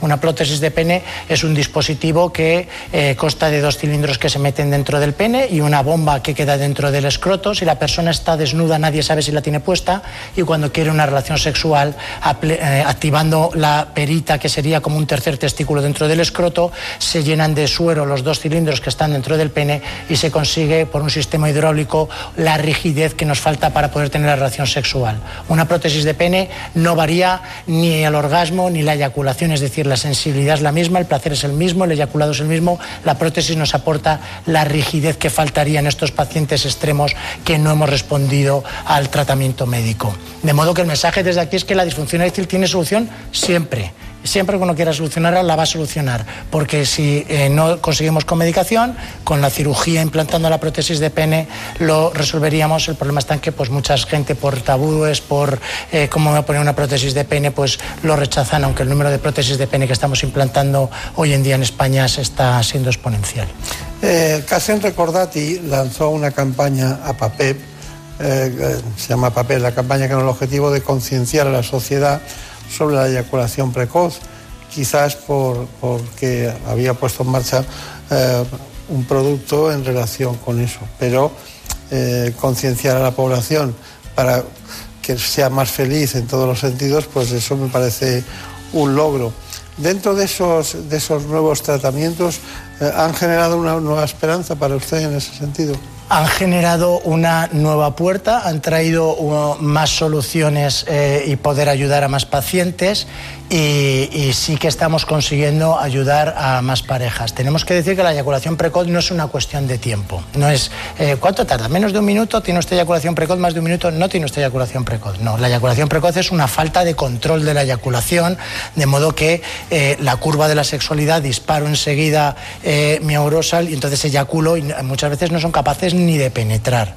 Los fármacos que había hasta ahora, la dapoxetina que se toma vía oral, decían multiplica por dos el tiempo de eh, latencia de eyaculado intravaginal. Ya, pero si yo tardo dos segundos y paso a cuatro, la solución, mm, el fármaco es bueno, multiplica por dos, pero la solución llevada al terreno práctico no es bueno. Lo bueno que nos aporta ahora el, gen Fortacin es que eh, une eh, dos fármacos anestésicos que damos el spray dentro en el pene, cinco lo dejamos actuar cinco minutos, luego lo limpiamos bien para que no le transmitamos esos geles anestésicos a nuestra pareja y estamos consiguiendo alargar durante más tiempo ese eh, tiempo de eyaculado. En los estudios con los que se ha aprobado el medicamento por las agencias del medicamento estamos pasando de un minuto a 2,6 minutos en un estudio y a 3,2 eh, creo en el otro. No, sé si es exacto, pero es muy aproximada las cifras que le doy. De modo que es una solución que parece más razonable que eh, los tratamientos previos que teníamos. Tiene la incomodidad de que una leche es un gel anestésico disminuye la sensibilidad que tiene, pero tiene todo el aporte de que puedes tener una relación sexual más satisfactoria, de que puedes completar ese acto de intimidad con tu pareja y de que parece que es una solución eh, que nos está eh, permitiendo ayudar a muchas más parejas eh, que antes. Claro. Pues menos mal que no hemos preparado el programa. me decía usted al entrar en el estudio, me decía, dice, ¿de qué vamos a hablar? ¿no? Pues pues ya lo han visto ustedes. Hemos hablado de un tema de los más importantes de la historia del hombre, básico y fundamental, tratado por un urólogo que se ha preparado en todos los ámbitos de la urología, pero este también es uno más que queríamos tratar. Así que ha sido un placer, doctor Javier Romero, que tenga mucha suerte, mucho recuerdo a sus compañeros del Hospital Montepríncipe y hasta pronto. Un placer, muchísimas gracias por la invitación y espero que me invite pronto y volvamos a hablar de otro tema interesante. Hablemos de cáncer. Hablamos cuando usted quiera. Sí, sí, he visto un fellow por ahí que ha estado usted en uno de los grandes centros internacionales de cáncer. Estuve en Sloan, que tiene haciendo un fellow en neurooncología. Sí, sí, sí. Pues muchas gracias. En buenas manos. En Murprotec ponemos todo de nuestra parte para ayudar a que todos los hogares y empresas estén libres de humedades. Por eso destinamos un millón y medio de euros en ayudas directas para proteger su salud. Infórmate de nuestro bono de protección social para familias y empresas. Llámanos al 930 1130 o accede a murprotec.es.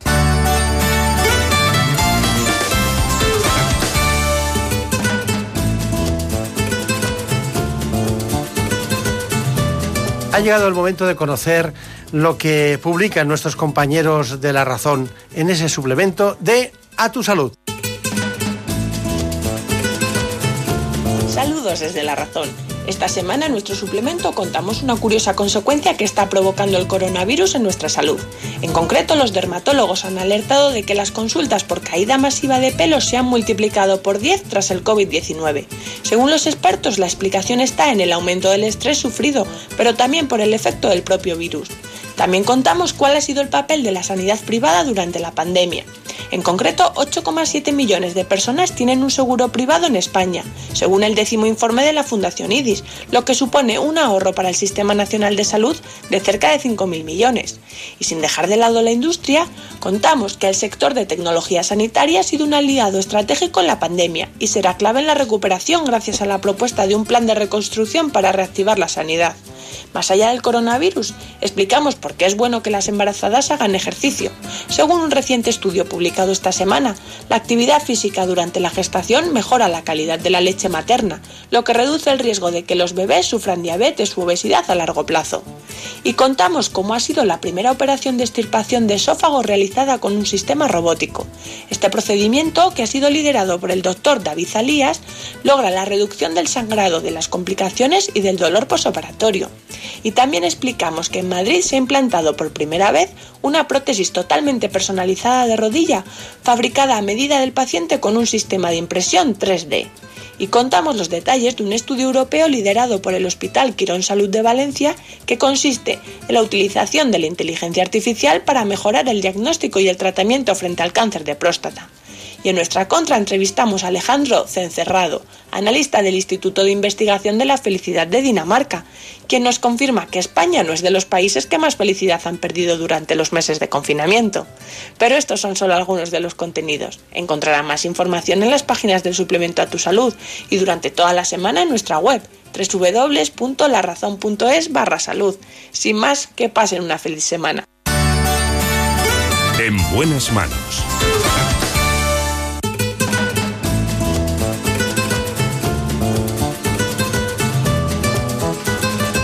Y ahora, como siempre, desde la redacción, esta vez de Gaceta Médica y El Global, Carmen López nos cuenta lo último en la actualidad sanitaria. Esta semana la actualidad sanitaria está marcada por las vacunas y por la ciencia. Por un lado, Gaceta Médica y El Global recogen en sus páginas la presentación del Foro Universitario por la Calidad y Humanización de la Asistencia sanitaria que tuvo lugar eh, la semana pasada, donde expertos en salud pública destacaron la importancia de potenciar la humanización en la asistencia sanitaria, ya que, según dicen, los avances de la medicina van muy en consonancia con la alta tecnología y el paciente se queja cada vez más de que no le miramos a los ojos. Este nuevo proyecto quiere formar a los futuros profesionales de la salud del país en un área que durante años ha pasado desapercibida. Ana Dávila Ponce, directora general de Humanización de la Consejería de Sanidad de la Comunidad de Madrid, destacó durante su intervención que el paciente está empezando a reclamar ciertas cosas que a veces se les escapan a los clínicos, como el confort, entendido eh, por, por, el silencio en las horas de descanso. Por ejemplo, los hospitales de la, comunidad están haciendo un gran esfuerzo por adaptar los cambios de turno a las horas de descanso, afirmaba la directora, quien también recordó que los pacientes necesitan intimidad y el acompañamiento de sus familias durante su estancia hospitalaria. Por su parte, Alberto Pardo, subdirector general de calidad asistencial y también profesor asociado de la Universidad Rey Juan Carlos, habló del papel de los profesionales en la calidad y en la humanización de la asistencia sanitaria, centrándose en la importancia de los escenarios y la organización.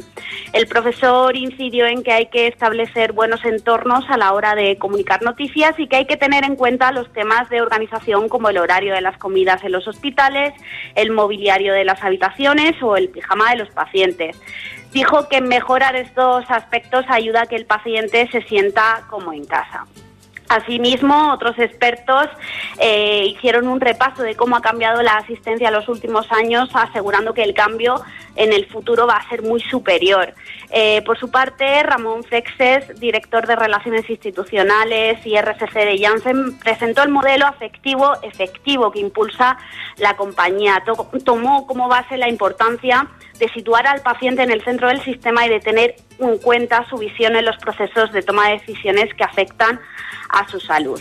Y de vacunas nos vamos a oncología, ya que, bueno, a pesar de que la investigación en el campo de la oncología sigue creciendo, la falta de financiación pública adecuada para la I D, junto con algunas trabas burocráticas y la falta de empresas de capital de riesgo, dificultan la innovación y, hace que, pues, que se retrasen eh, todos estos avances eh, para los pacientes.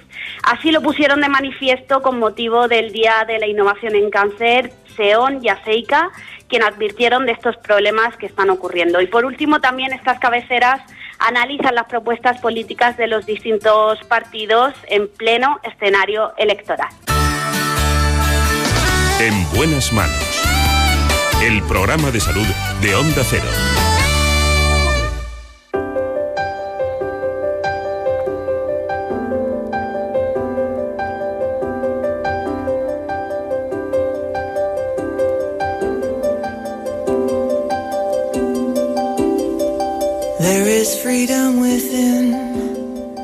Siento mucho, de verdad, en esta mañana tenerles que contar, de la mano de la doctora Celia Oreja, una serie de alteraciones que se producen en el organismo que se han dado en llamar esclerosis múltiple.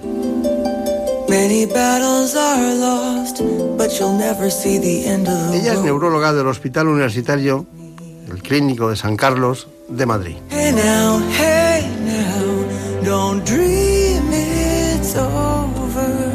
Con esta neuróloga experta, formada en Alemania en su origen, la doctora Celia Oreja, vamos a conocer en profundidad la esclerosis múltiple.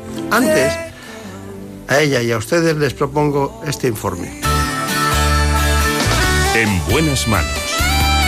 El programa de salud de Onda Cero. Cada año se diagnostican cerca de 1.800 nuevos casos de esclerosis múltiple en España, una enfermedad neurológica que ya afecta en nuestro país a unas 50.000 personas. Y tras los accidentes de tráfico es la segunda causa de discapacidad en adultos jóvenes. Esta enfermedad suele comenzar entre los 20 y los 45 años y por causas que aún se desconocen es tres veces más frecuente en mujeres. Entre los primeros síntomas destacan la alteración de la sensibilidad, hormigueos, fatiga, dificultad para andar o visión borrosa. Al tratarse de una patología crónica requiere un tratamiento continuo y aunque no se ha encontrado una cura definitiva, los nuevos fármacos consiguen controlar la evolución de la enfermedad. Algo muy importante es que según los estudios, un 75% de los pacientes con esclerosis múltiple cumple correctamente con el tratamiento, gracias a la relación de confianza que se establece entre el paciente y su médico. Bueno, pues tenemos que agradecer mucho a la doctora Celia Oreja Guevara que esté aquí con nosotros, es neurólogo, trabaja en el Hospital Clínico Universitario San Carlos de Madrid, pero también ha estado en el Hospital de Fuenlabrada, en La Paz, se formó en Alemania. Curiosamente, uno de los institutos eh, más importantes de Europa, el Instituto Max Planck, hizo la tesis doctoral y luego estudió concretamente la, la especialidad en el servicio de neurología de otro de los grandes lugares europeos en esta neurología, el clínico Bensheim de, de, de Bochum, creo, ¿no? Qué gran ciudad Bochum, ¿no? Sí, sí, está muy bien, tiene, está, sí, tiene mucha cultura, también tiene sí. un buen equipo de fútbol, aunque tienen mejor los de al lado, pero sí, sí. en Alemania siempre hay uno al lado que tiene mejor sí, equipo sí, de fútbol. Sí, el Gelsenkirchen es eh, un equipo que siempre está rival con ellos. Sí. De todas maneras, eh, es, esa ciudad, recuerdo, esa ciudad había un había un museo de trenes, ¿no? En esa... Sí, hay un museo de trenes y un museo de minas, porque como esa zona es una zona industrial de los años 60, pues tienen, eh, tienen dos museos especiales, que es el de trenes y el de minas, que es muy importante porque es la zona de, de toda la vida de minería y la zona de, del acero y del carbón. Es una experta también la autora en lo que es, se da a llamar la, la Agencia Española del Medicamento, sí. que supone el ver si los productos determinados pasan ya la última fase para poder estar en condiciones de, de ser adquiridos por los, por los pacientes o cuando sí. son de tipo, de tipo hospitalario, hospitalario. Mm. Fue de las primeras que se fue a estudiar fuera usted, ¿no? Sí, es verdad, sí, en mi tiempo no se marchaba nadie y no existía ni lo del Erasmus ni nada parecido sí. y fue un poco, pues, un poco idealista. Yo quería hacer investigación y bueno, había aprendido alemán durante la carrera y un, un, un catedrático había me, me dijo, bueno, pues márchate a Alemania que allí se puede investigar y además te te podemos intentar hacer alguna recomendación. Y entonces, pues nada, me marché a Alemania previamente a, investigar y hacer lo que es el modelo animal de, la esclerosis múltiple. O sea que ya desde el principio me dirigí un poco al mismo campo.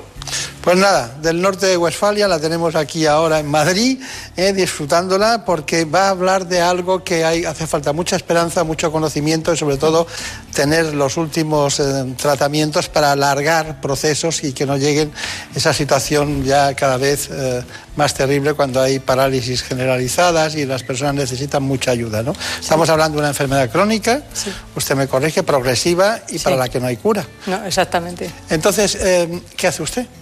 Bueno, que pues, una enfermedad crónica progresiva y no hay cura. Pues exactamente, bueno, nuestros pacientes son jóvenes y casi todos son mujeres y nosotros lo que tratamos es de que la enfermedad no evolucione. O sea, lo que tratamos es de evitar que el paciente eh, vaya hacia adelante. Entonces, esta enfermedad se caracteriza, la mayoría de los pacientes tienen una enfermedad que se llama brotes, o sea, que tienen un episodio con distintos síntomas neurológicos, se recuperan al principio de todo, luego ya con el tiempo ya no, pero se recuperan y a lo mejor al cabo de uno, dos o tres años vuelven a tener otro episodio.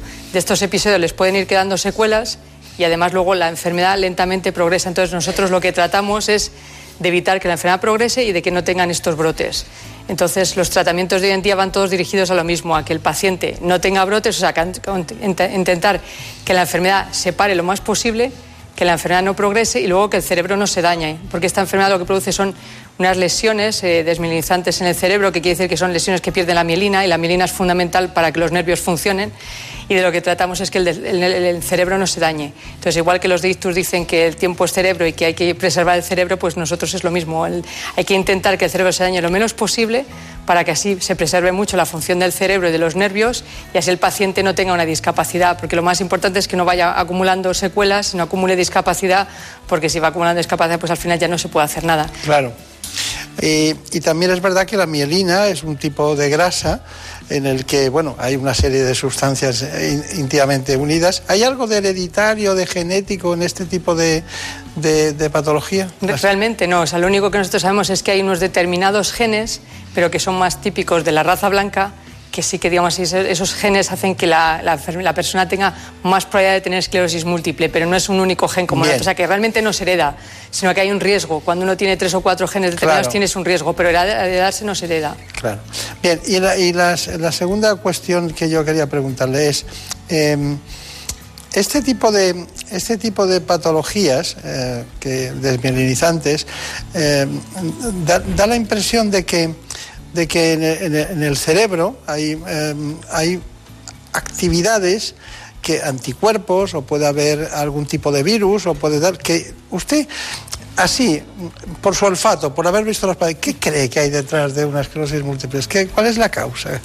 Pues la causa es difícil de saberla. Nosotros creemos que la, causa está fuera del cerebro, que probablemente está en algún virus o alguna causa, digamos así, ambiental, que es la que cambia los linfocitos y hace que estos linfocitos, que normalmente están en la sangre, pasen al cerebro, se conviertan, digamos, en, en linfocitos patógenos, patológicos, que son los que causan el daño y entonces cruzan al cerebro. Si no, los linfocitos normalmente están en la sangre pero hay algo que hace que los cambie. Entonces hay una hipótesis que pueden ser virus, que un virus cambia los linfocitos y estos linfocitos cambiados son los que pasan al cerebro y producen toda la inflamación, desminización y todo. Si son virus es mala suerte, ¿verdad? si son virus, sí. No se sabe lo que es, no se sabe si son los virus, si es el medio ambiente. Ahora se está hablando de las bacterias del, intestino, que pueden ser bacterias del intestino. el paciente cuando llega a la consulta llega a la consulta por primera vez, llega porque sabe que tiene ya una esclerosis o puede tener algo mal, o llega por un síntoma determinado.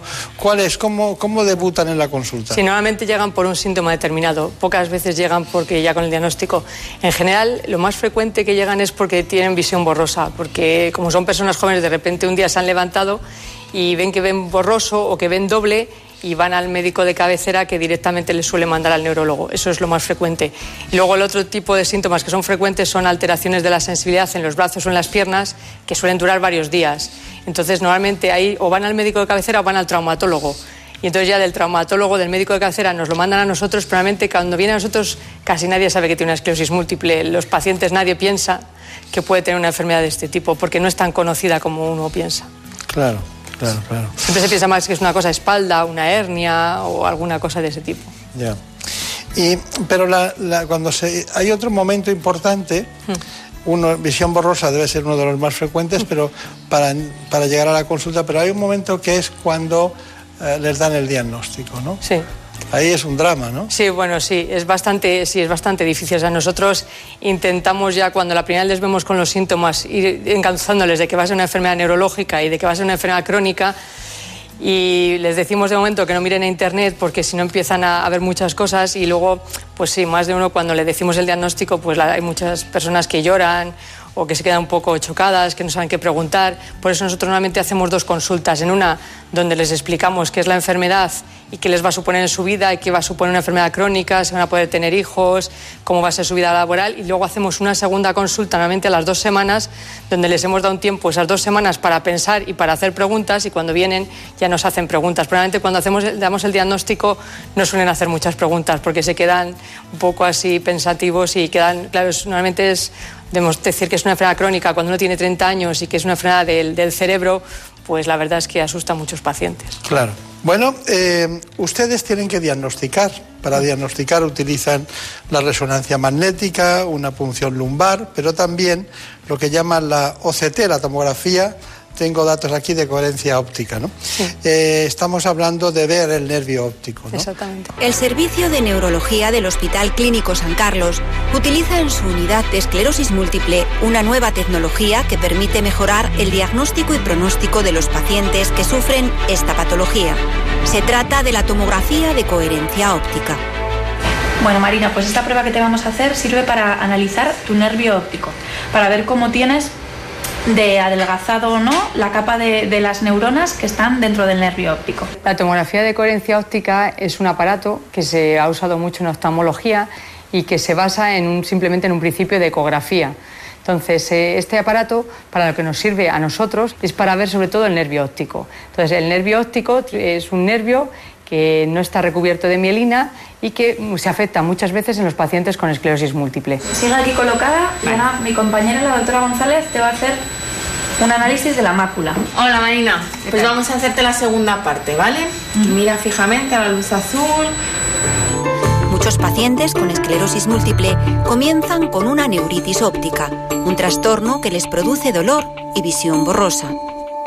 Nosotros podemos hacer un diagnóstico y un diagnóstico diferencial de los pacientes que tienen una neuritis óptica como consecuencia de una inflamación y que van a tener una esclerosis múltiple o si es una neuropatía óptica como consecuencia, por ejemplo, del cierre de un vaso y una patología vascular. No solo lo usamos en pacientes que no tienen tratamiento, lo estamos empezando a usar en pacientes con tratamiento, porque así vemos si el tratamiento está realmente haciendo una función en el paciente. O sea, nosotros sabemos que por historia natural, un paciente no tratado, cada vez el nervio óptico va teniendo menos fibras, menos fibras, menos fibras, hasta que llega una atrofia.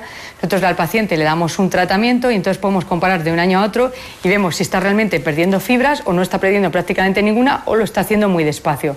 De tal forma que nosotros podemos utilizar este, la tomografía de coherencia óptica para ver si la respuesta al tratamiento es buena o si la respuesta al tratamiento no es buena. Bueno, pues la tomografía de coherencia óptica. Es, estoy seguro que hay mucha gente que no sabe, lo, no sabía lo que, lo que era y que ustedes utilizan. Eh, pero resonancia magnética, punción lumbar y, ver el, nervio óptico. Si tuviera que prescindir de dos, de, ¿con cuál se quedaría de las No, es difícil prescindir de dos, ¿eh? Hombre, eh, digamos, es clave la resonancia magnética. O sea, si solo puedo hacer una, la resonancia magnética claramente. Sí, claramente. Y la clínica. Y la clínica, eso siempre, eso siempre, porque si no tenemos el síntoma no sabemos lo que tiene el paciente. Bueno, la punción lumbar no viene mal, no viene porque la, te quitas de encima muchas cosas. Sí, sobre todo para el diagnóstico diferencial. Claro, para descartar. Y finalmente lo de... la tomografía es, nos sirve para cuando hay, por ejemplo, diagnóstico diferencial con un paciente que ve borroso y no está claro si es una cuestión del nervio o es una cuestión del ojo. Y luego, para, sobre todo para el seguimiento, nos sirve también mucho. Está bien. Hemos querido conocer lo que opinan los, los pacientes que están agrupados en la Asociación de Esclerosis Múltiple Madrid. Y hemos acudido a, un centro y ahí estaba Ana, concretamente Berceo. Cuando llega un paciente nuevo a la asociación o un familiar, lo primero que hacemos es concertar una cita, una entrevista, para contar un poco qué hacemos, cómo trabajamos y que ellos nos puedan trasladar su situación y las necesidades que pueden tener en ese momento. Y a partir de ahí diseñamos una estrategia de intervención individualizada y diseñada para cubrir las necesidades de esa persona o de esa familia en ese momento. Hay tres partes importantes en el tratamiento de esta enfermedad, la parte farmacológica, la parte de la neurorehabilitación y la parte del autocuidado del propio paciente. Es importante que el paciente tenga un papel activo en el manejo de la sintomatología de su enfermedad y en el autocuidado y que tenga una buena gestión del estrés. Esta es una enfermedad eh, crónica, de larga duración y hay periodos de estabilidad y periodos de cambio. Es en esos periodos de cambio donde es importante prevenir e intervenir. Actualmente hay un 40% de personas recién diagnosticadas que no quieren acercarse a un recurso como una asociación, sobre todo porque temen encontrarse en sala de espera con alguien que pueda estar eh, peor ¿no? y poder enfrentarse con esa situación emocionalmente. Es cierto que luego cuando vienen te cuentan, jo, si yo lo hubiera sabido antes, eh, lo que podéis hacer o la orientación que puedo encontrar y el acompañamiento que puedo encontrar no solo a nivel profesional, sino con los otros pacientes que me encuentro en sala de espera, hubiera venido antes. Buscar información, tener un papel activo en el manejo de la enfermedad, eh, contarlo, a las personas cercanas, tener el apoyo del entorno, facilita la convivencia con la enfermedad y facilita un buen afrontamiento de la enfermedad. Bueno, se transmitía mucha paz, pero había detrás hay mucho sufrimiento, ¿no? Exactamente. Eh, ¿Es cierto el dato que afecta a 50.000 personas en España? Sí, exactamente. Y es cierto que cada año se detectan 1.800 nuevos sí, casos. Es, cierto, sí. sí. Bueno, Cada eh, vez más, ¿eh? ya. Yo creo que nos estamos quedando cortos en las cifras. Bueno, es posible. Dígame una cosa, ¿qué, ¿cómo las tratamos? A ver, ¿cómo tratamos? Pues el paciente, hay que, lo primero es que hay que tratarlo desde el principio. O sea, antes se esperaba a ver qué pasaba y tal, y eso ya no. O sea, como he dicho antes, el tiempo cerebro, hay que tratarlo desde el principio. O sea, en cuanto se diagnostica, hay que tratar al paciente, porque eso evita que el cerebro se vaya dañando. Y luego para tratarlo, digamos, si tenemos dos tipos de tratamiento, cada día, como tenemos lo que llamamos el tratamiento personalizado, lo que se trata es de a cada paciente darle el que, el que le está más adecuado. No todos tienen que tener todos los tratamientos, ni todos, ni un tratamiento para todos. Entonces tenemos lo que se llaman dos líneas, y la primera línea es cuando el paciente empieza con la enfermedad, que son tratamientos que tienen una eficacia moderada, pero no tienen prácticamente efectos secundarios, o sea, que tienen pocos efectos secundarios y el tratamiento el paciente los tolera bien y normalmente pues le permite seguir trabajando y normalizando su vida. Luego tenemos lo que ya se llama una segunda línea, que es cuando el paciente, el paciente falla a la primera línea, cuando tiene algunos problemas, pasamos a tratamientos que son un poco más agresivos, que son más eficaces, pero también pueden tener más efectos secundarios. En total tenemos entre todos 12 tratamientos y cada uno se diferencia pues o por la eficacia, por los efectos secundarios y luego por la forma de tolerar los pacientes. Tenemos tratamientos orales, tratamientos intravenosos, tratamientos inyectables y es muy importante que cuando nosotros hablamos con el paciente, el paciente decida también su tratamiento. Primero le informamos para que ellos sepan de qué, de qué va la cosa y luego cuando ellos tienen la información tienen que, decir, que estar de acuerdo con el tratamiento que vamos a dar, porque es, eso no, si el paciente está de acuerdo se lo va a seguir tomando, si el paciente no está muy de acuerdo o no lo quiere, no se lo va a tomar y entonces al final no es eficaz. Un tratamiento que no se toma no es eficaz. Entonces por eso es muy importante. Entonces como hay mucha variedad de tratamientos, eso es un poco como un arte, hay que ver a cada paciente el tratamiento que le conviene y también por su forma de vida, por la forma, por si tiene hijos, no tiene hijos, tiene que trabajar, no tiene que trabajar. Entonces hay muchos factores para decidir el tratamiento. Bien, recibimos una noticia eh, en un determinado momento, era de un laboratorio farmacéutico que se llama Merck, Sí. y por primera vez decía se podrá controlar la enfermedad durante cuatro años con un máximo de 20 días de tratamiento oral. Sí, sí, es verdad, es un tratamiento nuevo. O sea, los pacientes reciben, es un tratamiento que los pacientes reciben una semana de un mes, una semana del segundo mes y hasta el año que viene no lo vuelven a recibir. El siguiente año vuelven a recibir una semana de un mes, una semana de otro mes y luego están dos años sin tratamiento. Con lo cual quiere decir que en total con 20 días de tratamiento van a estar cuatro años protegidos de la enfermedad. Y esto es muy importante porque hace que el paciente, hombre, esto normaliza su vida. El paciente, si solo toma 10 días en un año, quiere decir que puede seguir yendo a trabajar, puede viajar. Usted ha hablado de dos líneas de tratamiento, una primera Sí. y tal. Esto pertenece a la segunda. Esto está en la segunda en España, en, en Europa, digamos, está en la segunda línea en Europa. Pero también hay pacientes que los podemos tratar en primera línea. Cuando el paciente tiene dos brotes al principio, los podemos tratar en primera línea. O si nosotros con un solo brote, o sea, al principio de la enfermedad, por la resonancia o por la punción lumbar, vemos que este paciente va a tener una enfermedad más agresiva, también lo podemos poner fuera de lo que se llama fuera del uso habitual. Y eso sí se puede poner. Entonces, la- lo que llaman la primera línea agresiva sí que lo podemos poner. Si nosotros pensamos o vemos que el paciente va a tener una esclerosis múltiple más agresiva, se lo podemos poner en la primera línea. Claro, claro. Bueno, y cuénteme solo su, su librillo, su librillo. ¿Qué hace usted cuando vienen que con visión borrosa debutan por primera vez, son jóvenes? ¿Qué hace? Bueno, y normalmente nosotros, eh, si el paciente vemos que la enfermedad va a ser moderada, eso vamos a poner un tratamiento de primera línea. Casi todo, siempre, eh, normalmente es más un tratamiento oral, porque los pacientes sabemos que son más adherentes a tomar pastillas. Antes teníamos muchos tratamientos inyectables, los pacientes se cansan de estar todo el día pinchándose en los brazos y en la tripa. Entonces, hoy hay una preferencia tanto del paciente como del médico de los tratamientos orales de primera línea. Y luego, si el paciente falla, eh, cada vez los tratamientos, digamos, así son más eficaces y tienen se tolera mejor para el paciente. Entonces, la segunda línea, un tratamiento oral como el nuevo que ha salido, es una muy buena opción. Si no, tenemos tratamientos también intravenosos, que son buenas opciones, que son tratamientos muy eficaces para enfermedades más agresivas. Muy bien, pues ha sido un placer. Igualmente. un placer estar con, con usted y sobre todo eh, ver su, su, extraordinaria formación académica en todos los sentidos en Alemania y recordarnos que en Bochum y en, en Helsinki no solo hay fútbol, sino también neurología. Sí, exactamente. Muchísimas sí. gracias y que sea muy feliz. Hasta vale, pronto. muchas gracias. Por un beso tuyo, contigo me voy, no me lo pregunto, contigo me voy,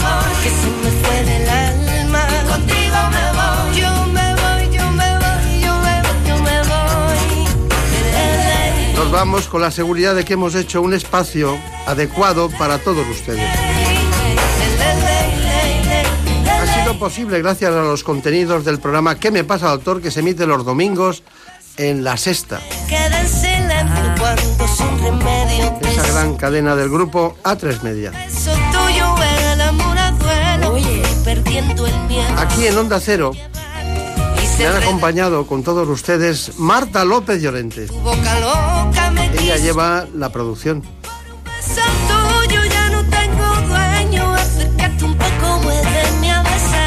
La realización ha corrido a cargo de Nacho Arias. No juegues conmigo, contigo me voy. Quédate esta noche, contigo me voy. Conmigo, conmigo, conmigo, ay, por un beso. Que tengan un buen fin de semana.